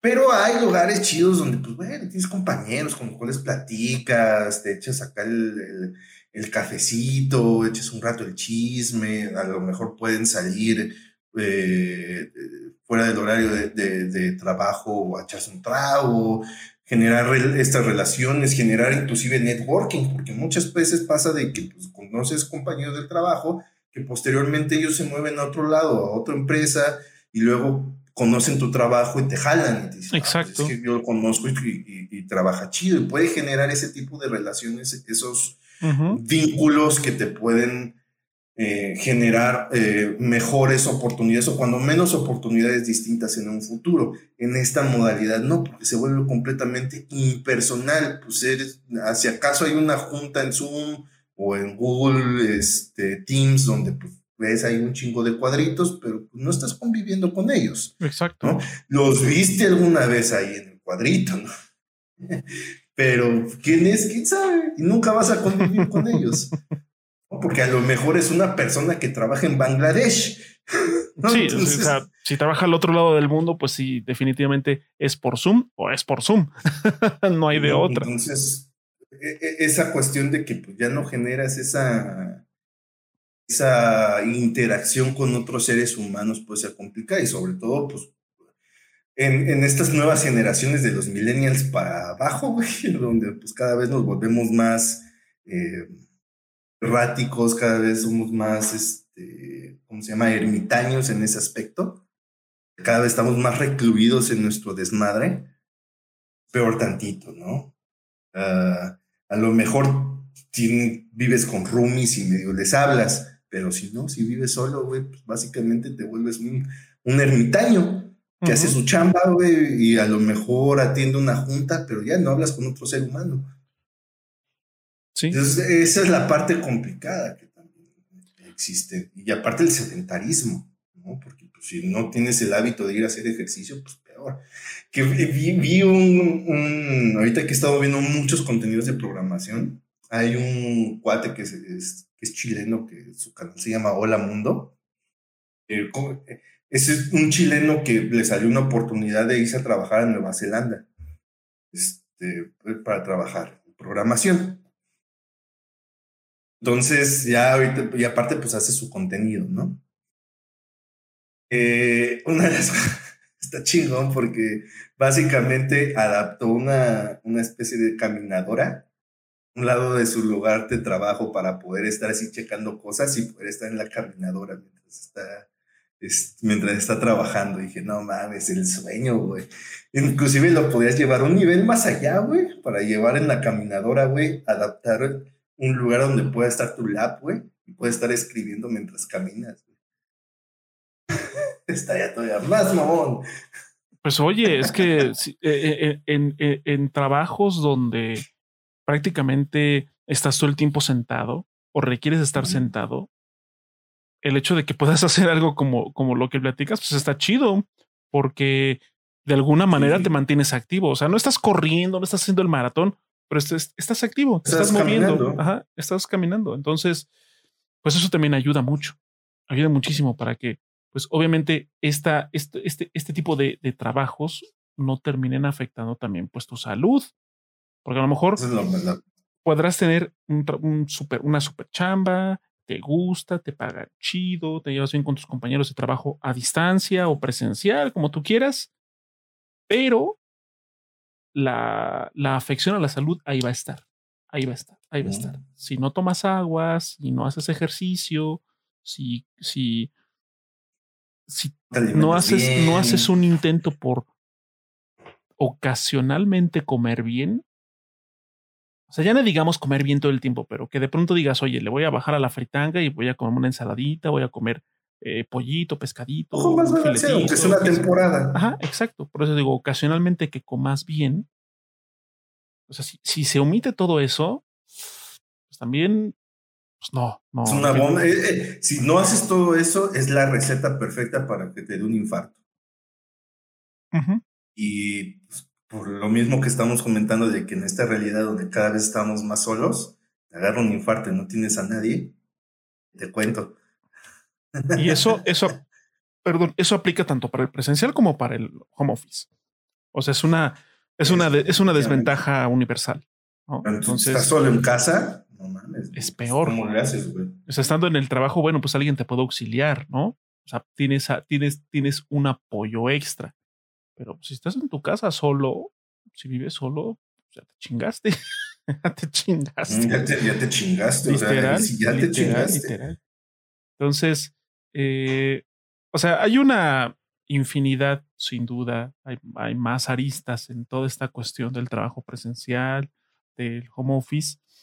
Yo me gustaría de alguna manera concluir o cerrar que ambas, ambos, ambas, ambas modalidades, perdón, tienen sus, sus, cosas chidas, ¿no? O sea, yo creo que dependiendo el área en la que tengas tú tu trabajo, podrá ser más, más productivo y podrá ser más práctico que sea home office o puede ser presencial o incluso un híbrido. O sea, a lo mejor tu chamba eh, puedes llevar la mitad del tiempo en home office y de manera ocasional necesitas presentarte a la al necesitas presentarte al presencial. este para a lo mejor aterrizar algunas cosas muy puntuales, ¿no? Que sí requiera de una atención en el momento con alguien más y que no necesariamente tenga que ser remoto. Porque, por ejemplo, también la revisión de documentos, revisión de archivos, revisión de proyectos, se pueden hacer por, por, por Zoom o por Teams, ¿no? Cuando compartes pantalla y ves ven todos los demás en tiempo real tu, tu, tu, tu, lugar de trabajo, tu interfaz, tu programa. Sin embargo, pues también ahí entra la desventaja de la conexión a Internet, que no haya un, un lag que eh, dependiendo la complejidad de lo que estés haciendo, no pueda tener una atención al detalle como se necesita. Entonces el trabajo presencial. No tienes el equipo adecuado para para, para llevarlo a cabo. Uno tenga el, caballaje para, pues, un programa, vamos a decir, de edición, ¿no? Que generalmente son programas pesados y aparte echan el Teams, que es muy pesado. Sí, pues se consume ahí, te deja... Hacer un problema. Te deja en un cuello de botella impresionante tu equipo, entonces en ese tipo de situaciones sí es importante que sea presencial porque ya vas a estar en un mejor equipo sin las limitaciones de la conexión a internet, de la baja resolución de tu cámara web o de, la, de compartir pantalla, y pues vas a tener un feedback inmediato porque lo vas a estar haciendo en el momento. Entonces, es este, o sea, cada, cada, cada modalidad de trabajo tiene sus, sus, sus, cosas buenas, sus cosas malas. Aquí lo importante es que sean aplicadas y sean gestionadas de manera inteligente. Si, es, si es totalmente necesario el trabajo presencial, bueno, pues el trabajo presencial tendrá que volver. Pero si ese pues, trabajo. por ejemplo, los doctores tienen que ser. O sea, no te, van a, no, te van a, no, te van a operar a distancia, todavía no llegamos a ese nivel. Pero, por ejemplo, si tu trabajo. En algunos casos sí, pero son los hospitales que están a años luz de distancia, donde ya un doctor en, en un hospital al otro lado del mundo se ponen como una especie de guantes controlan como unos joysticks. Con eso mueve como unos guantes las manos virtuales, ¿no? Sí, Pero pues... Sí, es, es, una es, una tecnología que cuando sea nueva aquí va a ser obsoleta donde ahorita es el, el top, ¿no? Entonces... Arriba el Atlas. Y arriba el Atlas. en conclusión, arriba el Atlas. O sea, y, habrá personas incluso que si su trabajo puede llevarse a cabo sin, sin ningún problema, el 80% o el 100% en home office, pues adelante. No tiene caso que estén en un, en un, en un lugar con un montón de personas y sufriendo. es que debería ser paso, caso por caso, ¿no? Porque Exacto. efectivamente, porque vi ahí una, vi varias encuestas donde ¿qué pasaría si se te quitaran el home office, renunciarías? Pues la mayoría de la gente dijo que sí, pues qué chingados. Yo, ¿por qué tengo que regresar, güey, a un lugar de trabajo? No me gusta, con compañeros de trabajo que me caen mal, a gastar un chingo de dinero, a comer mal, a salir a deshoras, güey, a perder un chingo de tiempo en transporte público deficiente si lo puedo hacer en mi casa. Es más que obvio. O tolerar un jefe imbécil, ¿no? Que generalmente aquí en México se practica mucho este zen de que los gerentes, la figura gerencial siempre es un grano en el trasero, ¿no? Este, que tiene esa necesidad de, tener a todo, estar viendo y latigando a todo mundo porque solo así se siente útil. Pues, en, casa ya no vives ese tipo de cosas, es mucho más cómodo, pero pues también tiene que ser caso por caso, ¿no? Por ejemplo, trabajos de programación, pues es, no es necesario ir a la oficina para absolutamente para nada. Subes tu repositorio a, alguna plataforma y de ahí nada más lo jalan y listo. O también ahí mismo se pueden hacer las revisiones de, el código. Claro. No hay mayor problema. Pero pues bueno, yo sé que hay algunos trabajos donde sí se necesita que haya gente en la oficina y sobre todo pues muchas veces quieren obligar a, los trabajadores a, regresar a la oficina porque es que ya pagamos la renta de este edificio durante cinco años, pues ni modo que, que no le saquemos Que no se aproveche. Es tu pedo, mijo. Es tu pedo, güey. ¿Quién te manda, güey? La neta. Y, aparte también hay muchos trabajos donde, pues también eh, pagan, bueno, como una especie de bono, una parte del Internet. Pues hay 500 varitos mensuales para tu Internet y que tú puedas tener una conexión un poco más eh, robusta, vamos a decir. Entonces eso está chido. Que sí, o sea, inclusive viendo a futuro hasta las empresas les conviene. Pueden a lo mejor dejar estos pinches edificios corporativos que tanto les gustan para presumir en las fotografías, pero a lo mejor unas, unas, unas eh, oficinas un poco más modestas con un crew eh, completamente esquelético, lo único necesario para operar en el sitio, pagar muchísimo, muchísimo, pero una cantidad estúpida menos de rentas y de servicios, pues bueno, apoyar a sus colaboradores este, con una parte para la luz y para el, Internet, ¿no? Les sale hasta mejor. Pues ya es ahí cuestión de, de cada, como bien dices, de cada caso, donde saber qué es lo que se adapta mejor a tu trabajo y a tu ritmo, sobre todo, a tu manera de trabajar y a tu ritmo de trabajo. Entonces, eh, pues también nos gustaría conocer a ustedes qué es lo que prefieren. Por ejemplo, aquí eh, Ralrado dijo, saludos a todos, adelanto mi conclusión, Home Office Wins. Pues bueno, pues para él eh, el trabajo, el trabajo este, desde casa es como lo más óptimo y está chido. O sea, yo creo que si por ahí habrá alguna persona que diga, no, yo prefiero el trabajo presencial por esto, por esto, por esto, y para mí resulta más práctico y más cómodo, pues también está chido. Yo creo que es ya una cuestión de perspectiva, saber a qué le tiras y, y qué es lo que realmente a ti te ayuda más. Por ejemplo, en mi caso, como persona que trabaja con edición de video, está súper chido que pueda trabajar aquí desde casa, que pueda enviar previos y demás. Sin embargo, sí es muy, también muy, muy importante que sea presencial cuando son detalles muy finos, porque pues tienes al cliente o tienes a la persona ahí al lado que en ese momento te dice, quítale, ponle, ajustale, arréglale, pero en ese momento, con indicaciones súper precisas.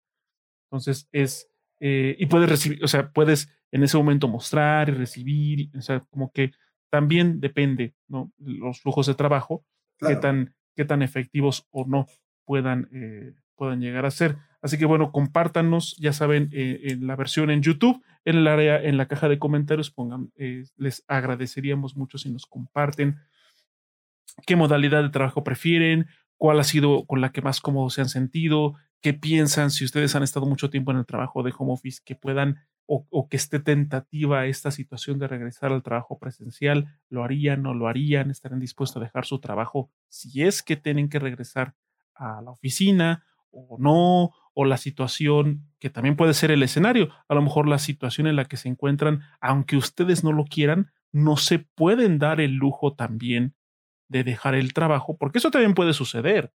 O sea, estamos hablando que sí, a lo mejor el ambiente no es e, el más ideal, pero uno a lo mejor también no está en la posición de votar un trabajo. Al menos no así de buenas a primeras. Exacto. O sea, no así de, ah, me voy a regresar. Ah, ya me, entonces, ya me castré de esto, bola de pendejos, ya me voy a ir de este trabajo. Sí, no. O sea, yo creo que, eso son consideraciones que hay que eh, que no se tienen que tomar a la ligera. A lo mejor, si hay la posibilidad y si es algo que sí de pronto es muy, muy chocante, pues bueno, pues ahí está, ¿no? También es, es totalmente válido, pero como bien dijo Emilio, es cada caso. Cada caso. en ese caso, la, recomendación que todo el mundo te hace es siempre mantén tu currículum actualizado. Si puedes tener tiempo como para aprender cosas nuevas, aprovechalo para eso actualiza tu currículum, siempre ponen en las, en las plataformas este, eh, de redes sociales para, para trabajos como LinkedIn o CompuTrabajo o el OCC o todo este tipo de cosas, este, para que, pues bueno, cuando menos, si algún día ya decides o, o vas planeando tu salida de ese trabajo, o te despiden, porque pues también pasa que, no sé, lo que pasó precisamente con el inicio de la pandemia, que mucha gente perdió su trabajo nada más de la noche a la mañana. Entonces, cuando menos estar preparados en ese aspecto, ¿no? este, que no, no tengas que empezar todo el principio y actualiza tu currículum. Todo el proceso. Créate, créate perfiles en estos lugares, etcétera, etcétera, etcétera, que puede ser muy engorroso. El proceso para conseguir una chamba es un dolor de espalda de lo peor, ¿no? Entonces, pues cuando menos ya tener una parte ya adelantada. Pues bueno, que sea más fácil quizá dar el brinco hacia una oportunidad mejor. Que te ofrezca eh, algo de lo que tú busques. Yo sé que hay eh, trabajos donde de plano no se puede, ¿no? Pues por ejemplo, en un autoservicio, en un, vamos a decir, un Walmart o, o en un Costco ¿no? Eh, o Chedraui, donde debe de haber gente operando ahí. Sí, claro, es necesario que exista alguien ahí presencial. Sí, sí, Inclusive a niveles gerenciales y a niveles este, ya un poco más altos tienen que estar en la pinche tienda. Pero lo mejor puede dar el brinco hacia otro tipo de, eh, bajo el giro, pero en otro tipo de, ambiente también se puede. Exacto. Pues así es. Entonces recuerden que agradeceríamos mucho que nos compartan en el área de comentarios en la versión en YouTube sus, sus, este, sus opiniones y, lo que quieran compartirnos respecto al tema de la semana. Háganlo con total libertad, siéntanse con la total libertad de hacerlo. Recuerden, eso sí, siempre hacerlo a través de la vía del respeto hacia los demás y hacia ustedes. De ahí en fuera, compartan lo que quieran lo que, ustedes consideren este, adecuado respecto al tema de la semana. Incluso si alguien quiere sugerirnos algún tema que podamos hablar posteriormente, también háganoslo saber para que también podamos tenerlo en cuenta posteriormente. Y también, asimismo, dentro de la, eh, dentro de la plataforma de Spotify, también va a haber ahí una pequeña encuesta, entonces nos ayudaría mucho y se los agradeceríamos infinitamente si nos ayudan también participando en esa encuesta dentro de la interfaz de Spotify en el episodio correspondiente para que, bueno, pues ahí también podamos tener un poco más de interacción y feedback eh, sobre, sobre, los, sobre el tema de la semana. Eh, para concluir, dice Mr. Chuck, dice, chale, no tengo PC, así que trabajo, la, trabajo de oficina, ya que no nos quieren prestar las labs del trabajo. Ah, es que esa es otra cuestión. A veces, aunque quieras, eh, y aunque digamos, hay veces que vamos a poner un caso hipotético que puede decir, pues bueno, me compro mi compu este, trabajo desde casa. Muchas veces ni siquiera si te dejan por cuestiones de seguridad. A veces tiene que ser una, una compu de la empresa porque viene con ciertos este, VPNs, viene con eh, cierta seguridad precisamente para que no se vea vulnerable. Entonces, eh, suele suceder, ¿no? Cuando estuve trabajando para Atento, precisamente no te dejaban, al menos en tu jornada de trabajo, tienes que activar la VPN este, por seguridad y no puedes utilizar WhatsApp, este, eh, web, pues, o meterte a Amazon, cosas así. sí, porque vulnera la, seguridad de la empresa, tal cual, ¿no? Entonces, pues, en, ese, en ese tipo de casos, Mr. Chuck, pues, ni hablar, o sea, son cuestiones que ya están más allá de, de, de, de control personal y pues son políticas de seguridad de la empresa. Pero puede solucionar. O sea, para eso se supone que luego las empresas tienen un equipo de, de, redes, ¿no? Donde precisamente a tu compu le pueden meter todo este tipo de seguridad este, para que la puedas utilizar en casa. Se podría, pero pues a veces nada más es la pinche hueva.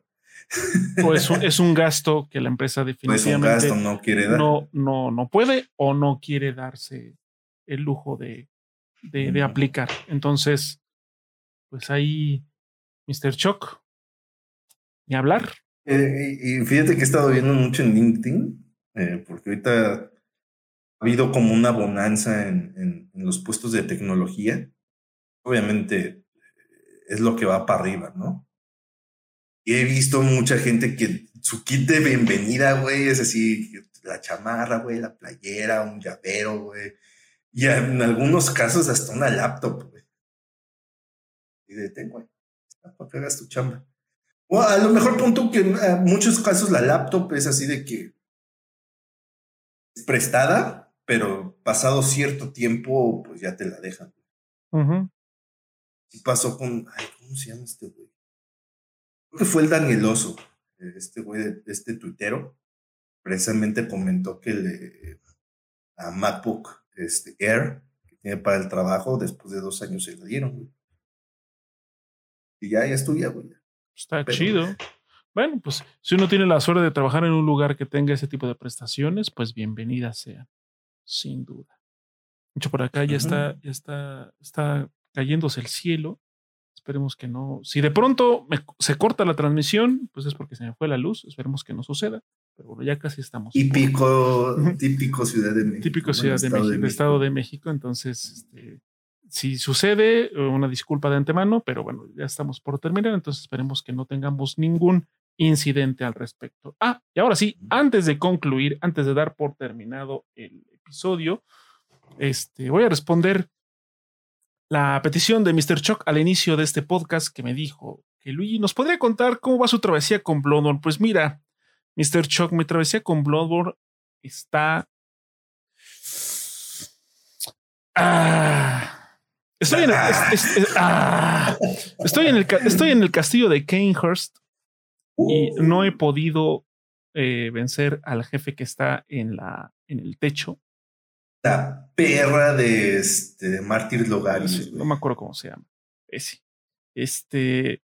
Además de que el recorrido para llegar a él o sea, me dejan en el patio, ya tengo ahí un ascensor y luego llegas al ascensor y están los fantasmas estas de muchas, muchas damiselas espectrales y luego están esas pinches viejitas que te lanzan cosas.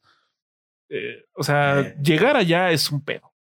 Para que luego llegues y... he estado, he estado en, en la última vez que lo intenté, ya le había bajado poco más de la mitad de su de la barra de vida.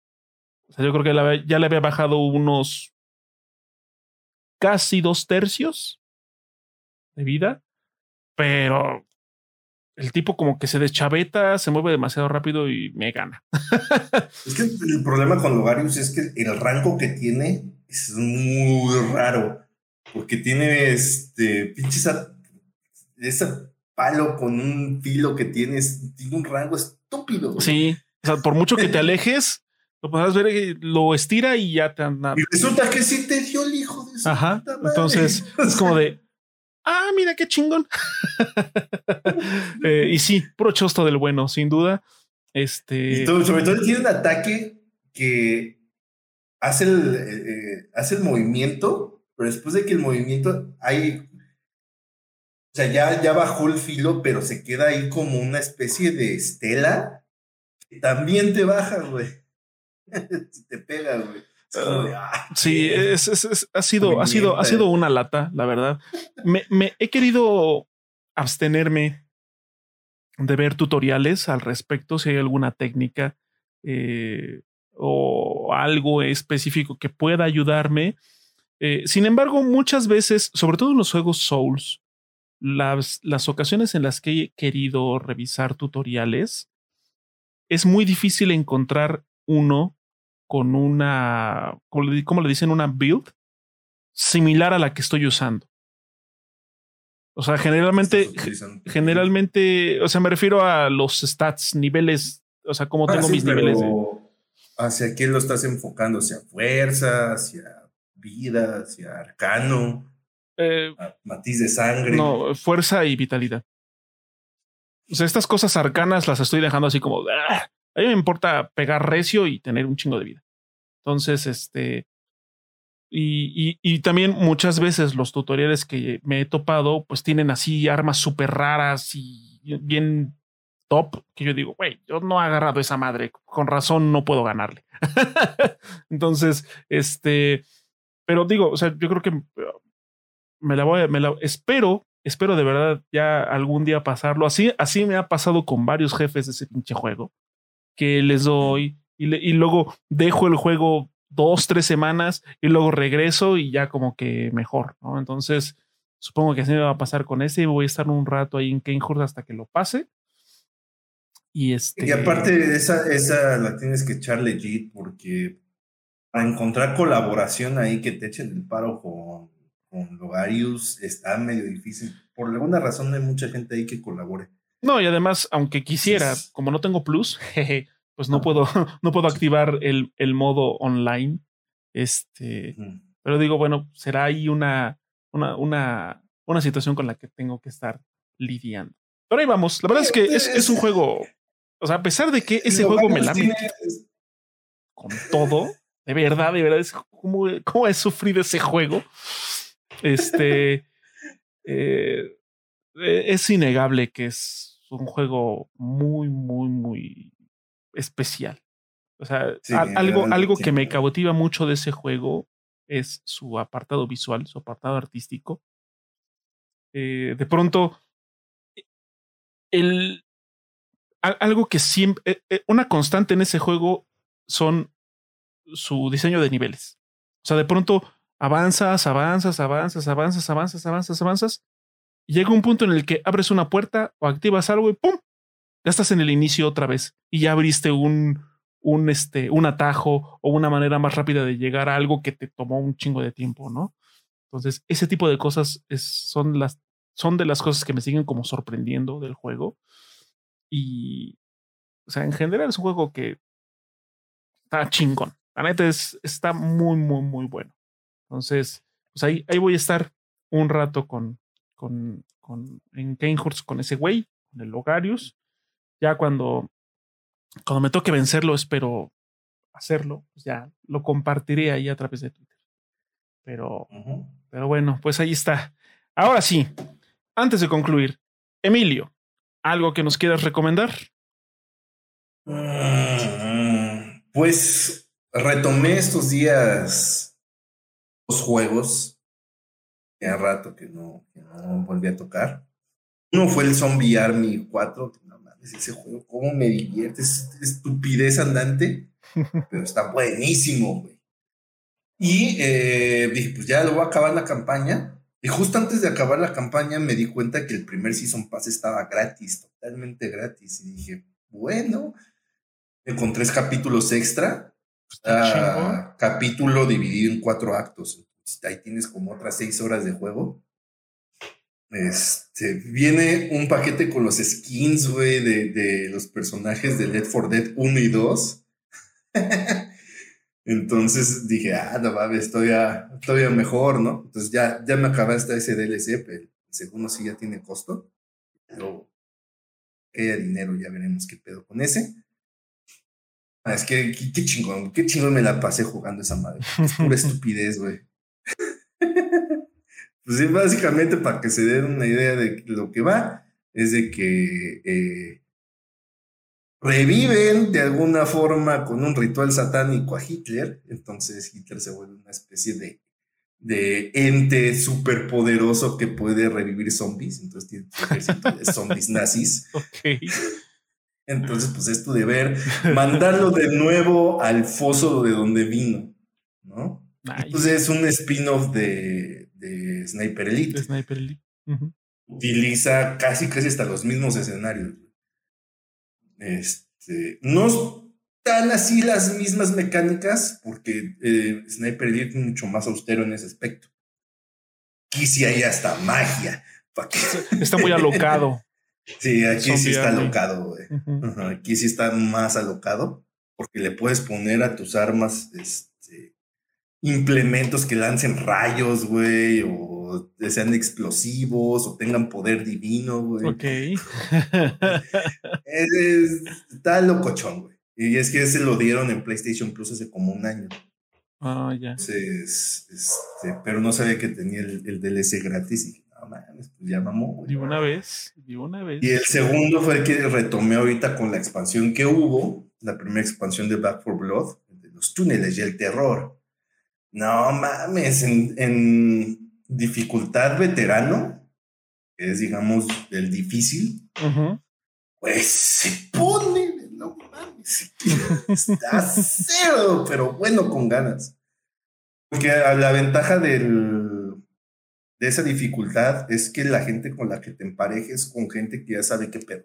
a, jugar como se debe. No van y que se sueltan y nada más lo ves correr, y luego ya lo mataron, güey, tienes que ir a recogerlo y luego se cae.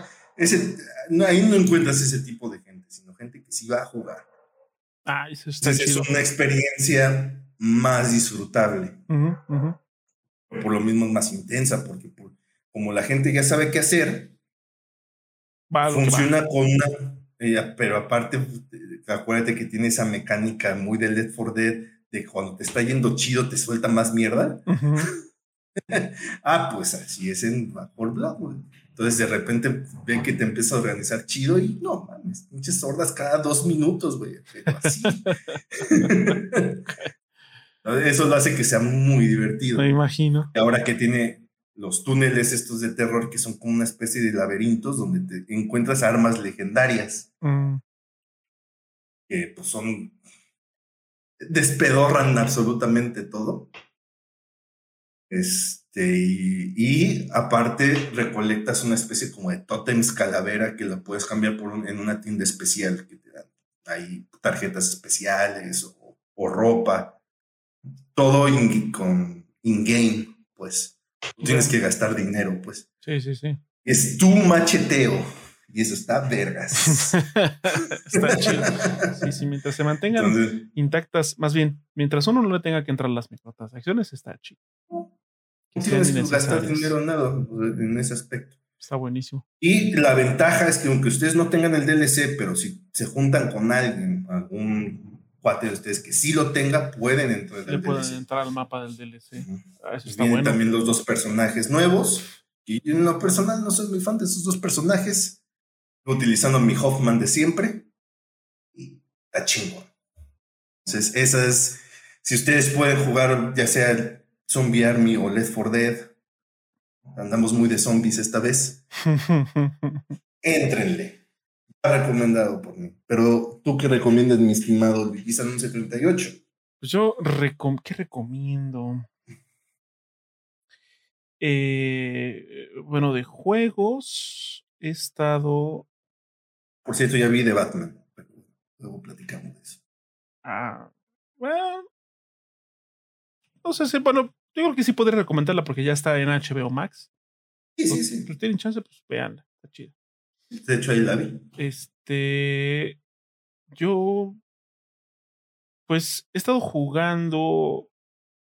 Bueno, estoy atorado ahorita con un. No sé si es el jefe final de Deus Ex Mankind Divided. Este. Está chido el juego, pero el pinche. O sea, llega un punto en el que llegas con el jefe final con recursos y munición súper, súper, súper limitada. Y el güey es una máquina imparable, esponja de balas. Entonces, pues hay que estar ingeniándoselas cómo vencer esa madre. Pues ahí ando atorado con ese. Este, pero está, el juego está muy chido. La neta, Deus Ex Mankind Divided, ya sea para PC, para Xbox, para Play. Está chingón ese juego. Este, eh, es de esos juegos que está completamente traducido al español latinoamericano hasta en las voces y está chido. O sea, la neta, me gusta más la voz de Jensen en español latino que su voz así. En, en inglés, así como, ah, yo no sé qué voy a hacer. Ajá, sí. O sea, Porque después de que David Hater hizo la voz de Solid Snake, quiero muy así, como que todo el mundo lo quiso imitar de alguna forma con resultados un poco diversos. Ajá, sí, o sea, la verdad es que eh, en su idioma original llega un punto en el que dices, ay, güey, ya relájate. Este. Eh, sí, sí, Mr. Chuck, la, la, voz, la voz que, este, que tiene en español latinoamericano fue la voz de Woody en, la, en, la en Toy Story 3. Y su jefe eh, fue la voz de Woody en Toy Story 1 y 2. Entonces, este. Sí, te lo imaginas diciendo, este, no, eres, eres un juguete los juguetes podemos ver todo. no, pero ahí está. Ahora el, doblaje está muy chido. El doblaje está muy bueno. Me gusta más la voz de Jinser en español latinoamericano. Y este, el juego está chido en general. Y eh, pues he estado dándole un poco a Elden Ring. Ese juego me abruma. Es excesivamente grande. Es un juego grande. O sea, imagínate. O sea, es un Souls de proporciones gigantescas, no tienes límites. Entonces ya se imaginarán, hay, áreas, o sea, de pronto estás en un área súper relax donde pues, ahí la vas librando, atraviesas una lomita y ¡pum! Chosto. Pero así. Entonces, este... La loma del chosto.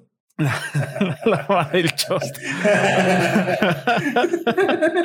Así se llama esta colonia, Lomas del Lomas Chosto. del Chosto.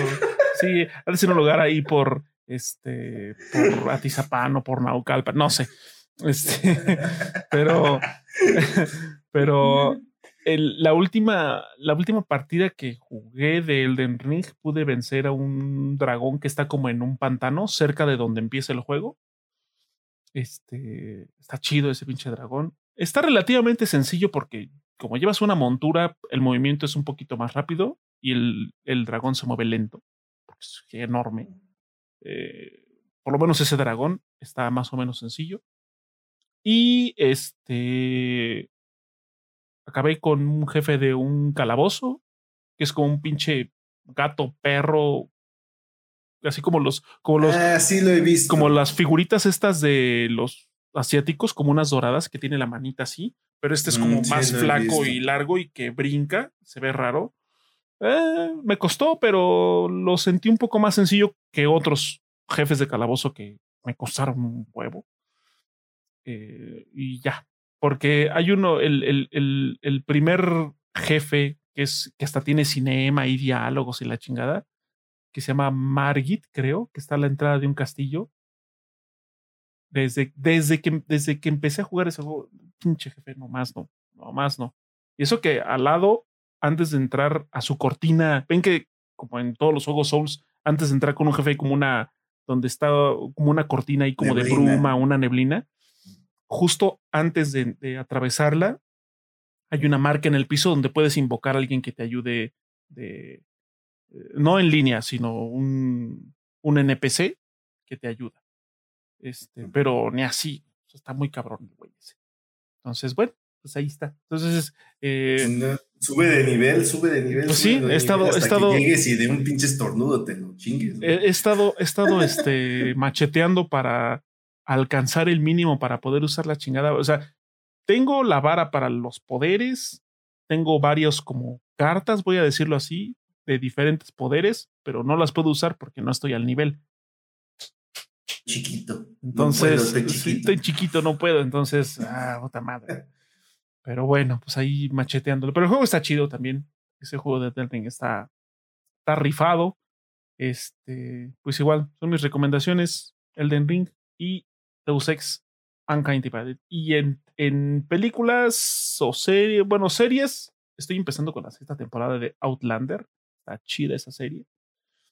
Y eh, um, películas, pel no, pues de películas, no.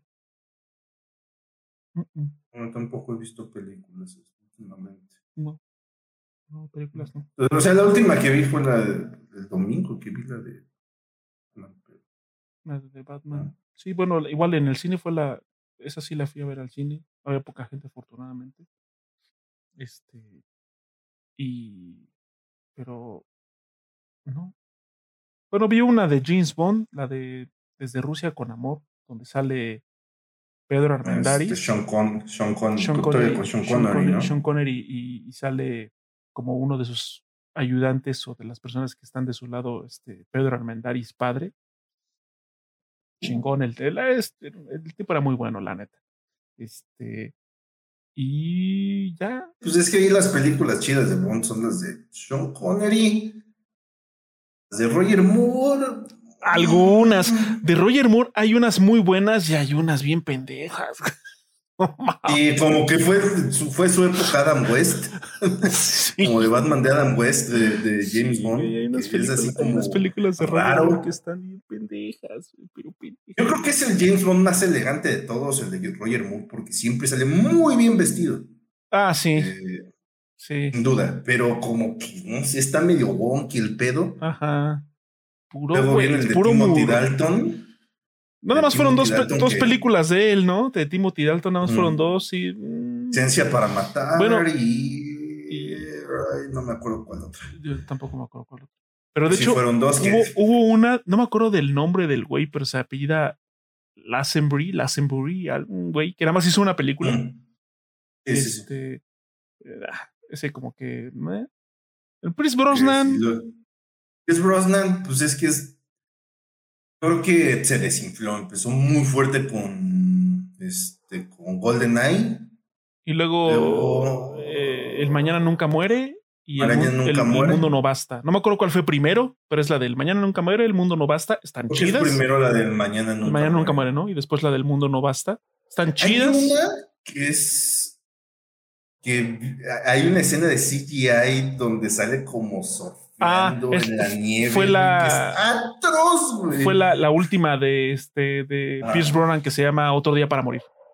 Otro día. Ese es, tiene una de las escenas de CGI más atroces que he visto. O sea, parece que estás, vida. parece que estás viendo una película de esas de, de Action Man o de Max Steel.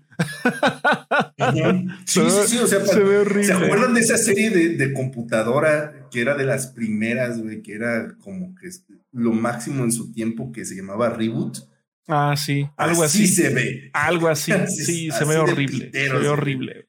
Y luego viene Daniel Craig, que básicamente podemos resumir que con Daniel Craig una buena, una mala, una buena, una mala y cerró con una buena. No diría que buenas, yo diría buena, regular. Muy buena, regular. Buena. Bueno, Casino Royale es muy buena. Que está por todos lados porque tiene como cinco tramas, güey. Casino Royale bueno. está chida. Quantum, Quantum no es, no es mala, pero está desinfladona. Ajá, está desinfladona. Este, Eh, Skyfall. eh, es muy buena. Spectre es atroz. Spectre, yo creo que es la más malita de las de Craig, sin duda, la de eso que tiene a este, Christoph Waltz como el villano. Súper este, eh, desaprovechado. La trama de, es el interés amoroso de. ¿Cómo se llama la doctora? Eh, que es eh, Swan, Seiya Lea. Seydoux. Lea. Ajá, este, Se llama Swan, ¿no? La doctora Swan. la doctora Swan, siento que está demasiado presionado. O sea, pasan tres días, güey, ya se aman intensamente y ya son el amor de su vida. Y es como, por Dios, este, y cierran con este, Sin tiempo para morir. Tiempo para morir, que cierra muy bien. Cierra muy bien. Sí, creo que es la, creo que es la más este, consistente, por así decirlo. Fue el más consistente de los James Bond, Daniel Craig. Y eso que se le tenía muy poca, o sea, cuando se anunció allá por el 2004, creo, este, unos años antes de que saliera la primera, cuando se anunció que Daniel Craig iba a ser el próximo James Bond, fue como de Porque no, no tenía el- él no, está muy chiquito, está muy eso, está muy joven, la chingada. Que le, hacían mucha crítica a sus facciones que eran como muy toscas. Ajá, y decían que era pues, Bond es como más eh, estético, exacto. eh, O sea, más se- elegante. se tenía este esa, un- ese old un- fashioned un- Bond. un un un Bond muy pendenciero de bar, güey. Este, y pum, llegó Casino Royal y le cayó la boca a esos detractores. Bien cabrón. Y, y bien tenía cabrón. justificación, porque lo que decían es de que, pues bueno, vamos a ver en el camino cómo se convierte en ese Bond que todos quieren, que al final vale para pura madre, porque, pues, bueno, sabemos cómo acaba este, sin tiempo para morir. Entonces ese argumento queda un poquito invalidado. Pero aún así, siento que sí vemos una evolución, o sea, sí hay un crecimiento del personaje de Bond Ujú. en, en ese aspecto, ¿no? Sí, no sí, sí. es no es el de Brosnan que es cuatro películas siendo el mismo cabrón. Sí. Es que sabes Y que tiene lo, lo que tiene la saga de Craig es que hasta cierto punto sí tienen continuidad. O sea, cada película tiene una relación con la anterior y va como Pues en una línea de el crecimiento Siento narrativa. que, o sea, sí, no, porque es muy delgado lindo el hilo conductor, porque es nada más lo de Vesper y lo de la este, chingada de Spectre, güey. No, es lo de Vesper, es- lo de Spectre y lo del este güey, ay, no me acuerdo de su pinche nombre, un agente ahí que, eh, que de hecho, Quantum, cuando empieza, o sea, empieza la película y al güey lo traen en el maletero. Ah, el Mr. White. Ese, güey. Es el papá de la doctora Ajá. Swan. Este, Swan. Y que y se hace mención a él en, en prácticamente todas las películas. Casi todas. O sea, sí, el hilo conductor es pequeño, pero digo, hay uno. O sea, hay una, hay una, hay una narrativa de cinco que está presente en las cinco películas. Lo que veíamos con, con Connery, con Moore, con Brosnan, con Muy autocontenidas. Tamon y Dalton, era cada película era su rollo. O sea, era el mismo personaje, el mismo, pero cada película era como pedo, ¿no? Podrían ser episodios de La vida es una canción sin pedos. Exactamente, exactamente. Entonces, pues ahí está, igual, sin querer, este, si tienen oportunidad de contratar Prime Video, están las 25 películas de James Bond ahí, todas enteritas sin, sin pagar un extra por verlas, están dentro del paquete de Prime, así que ahí para que las Eh, chequen. eh, como, como básicamente les dijimos, las que valen la pena son las de Sean Connery, las de Roger Moore, no tanto, las de Timothy Dalton, no definitivamente, las de este güey que se pide el Laserby. Nada más es este, una. Menos, Ah, menos. Las de Pierce Brosnan, las primeras tres. Menos la última. es menos la es última. que creo que es la que tiene el tema de Madonna, ¿no? Que Ajá. está a verga, güey. Sí, la canción de Madonna no está chida. Y las de Daniel Craig, es una, una chida, una más o menos. Bueno, una chida, una floja, una chida, una atroz y una chida. y una chida. O sea, es, como, es como la más consistente hasta cierto punto. Pero bueno, pues ahí es, está. Bueno, y aparte los temas que salen en las películas de Daniel Craig, a mi punto de vista, son los mejores. Ah, sí. Creo que, creo que el más, para mí, el más me fue el de Alicia Keys en Quantum of Solas. Quantum con el Alicia Keys con Jack Black, ¿no? Digo, este Jack White. Jack White, sí. Porque. Tenacious D. Hubiera estado bueno, ¿eh? Porque quién fue? El, la de Casino Royal fue este. Este. Chris Corner. Chris Corner. Ese tema está chido. este. Adele en, Skyfall. Este. Sam Smith. Sí, Sam Smith. Sam Smith, con, Spectre. Esa, esa rola también está chida. Esa rola está verga. Y este. Ah, la de Billie Eilish en la última. la neta no estuvo chida. Eh. Tiene el tono de película de Bond, pero la neta. Ajá. o sea, como que quisieron. O sea, creo que eh, eh, de, de, desde el tema de Adele, como que se hizo presente esta combinación entre temas old fashion y como más este baladita un poquito moderna. Porque así el de Sam Smith y el de Adele están chidos esos temas sin duda. Y el, de Chris Cornell es más rock. Ajá pero ah, pero o sea tenía como personalidad también ese tema el de, el de, Chris Cornell no este siento que el de Alicia Keys fue como medio experimentalón y, y con Billie Eilish híjole a mí, a mí en lo personal, esa morra no me late su música. Es, pegajosa. Su música es pegajosa en el desmadre, en la fiesta, pero así como que digas, voy a escuchar una rolita, voy a escucharme un álbum de Billie Eilish, mm, no. Es que yo siento que su vibra no va, o sea, no, no. Si hubiera un diagrama de Ben, no hay forma en que se toque Billie Eilish con la vibra de, de Bond, ni siquiera musicalmente. Sí, no. El arreglo está más o menos, pero. Pues es que le metió mano ahí, o sea, en el arreglo y en la musiquita, pues hay mano ahí de Hans Zimmer. O sea, ese güey sabe lo que hace. Pero, y es lo que es lo que medio salva la rola. Pero, pero la voz, o sea, y, como, como dice, ahorita lo está poniendo aquí en el chat eh, Mr. Chuck Strong, este dice, la de Billy está ok, su estilo no va con la canción. Es que sí. O sea, la música, la melodía está bien, como que sí va por ahí, pero el, estilo de Billie Eilish no, no encaja del todo bien. Pero bueno, aún así, este, en el gran esquema de las cosas, sus temas están ahí chidos. Este, así que bueno, pues ahí está la recomendación general. Vean eh, películas de James Bond en Prime Video, ahorita que ya, ya están ahí todas prácticamente, está la última. Eh, pues nada, Solo antes de ya despedirnos por completo, me gustaría recordarles que nos pueden encontrar en nuestras redes sociales, en, Instagram, en Twitter, nos encuentran como Efecto Mandela Podcast, ahí nos pueden compartir eh, pues lo, que ustedes quieran, pueden seguirnos, este, también nos pueden ver la repetición.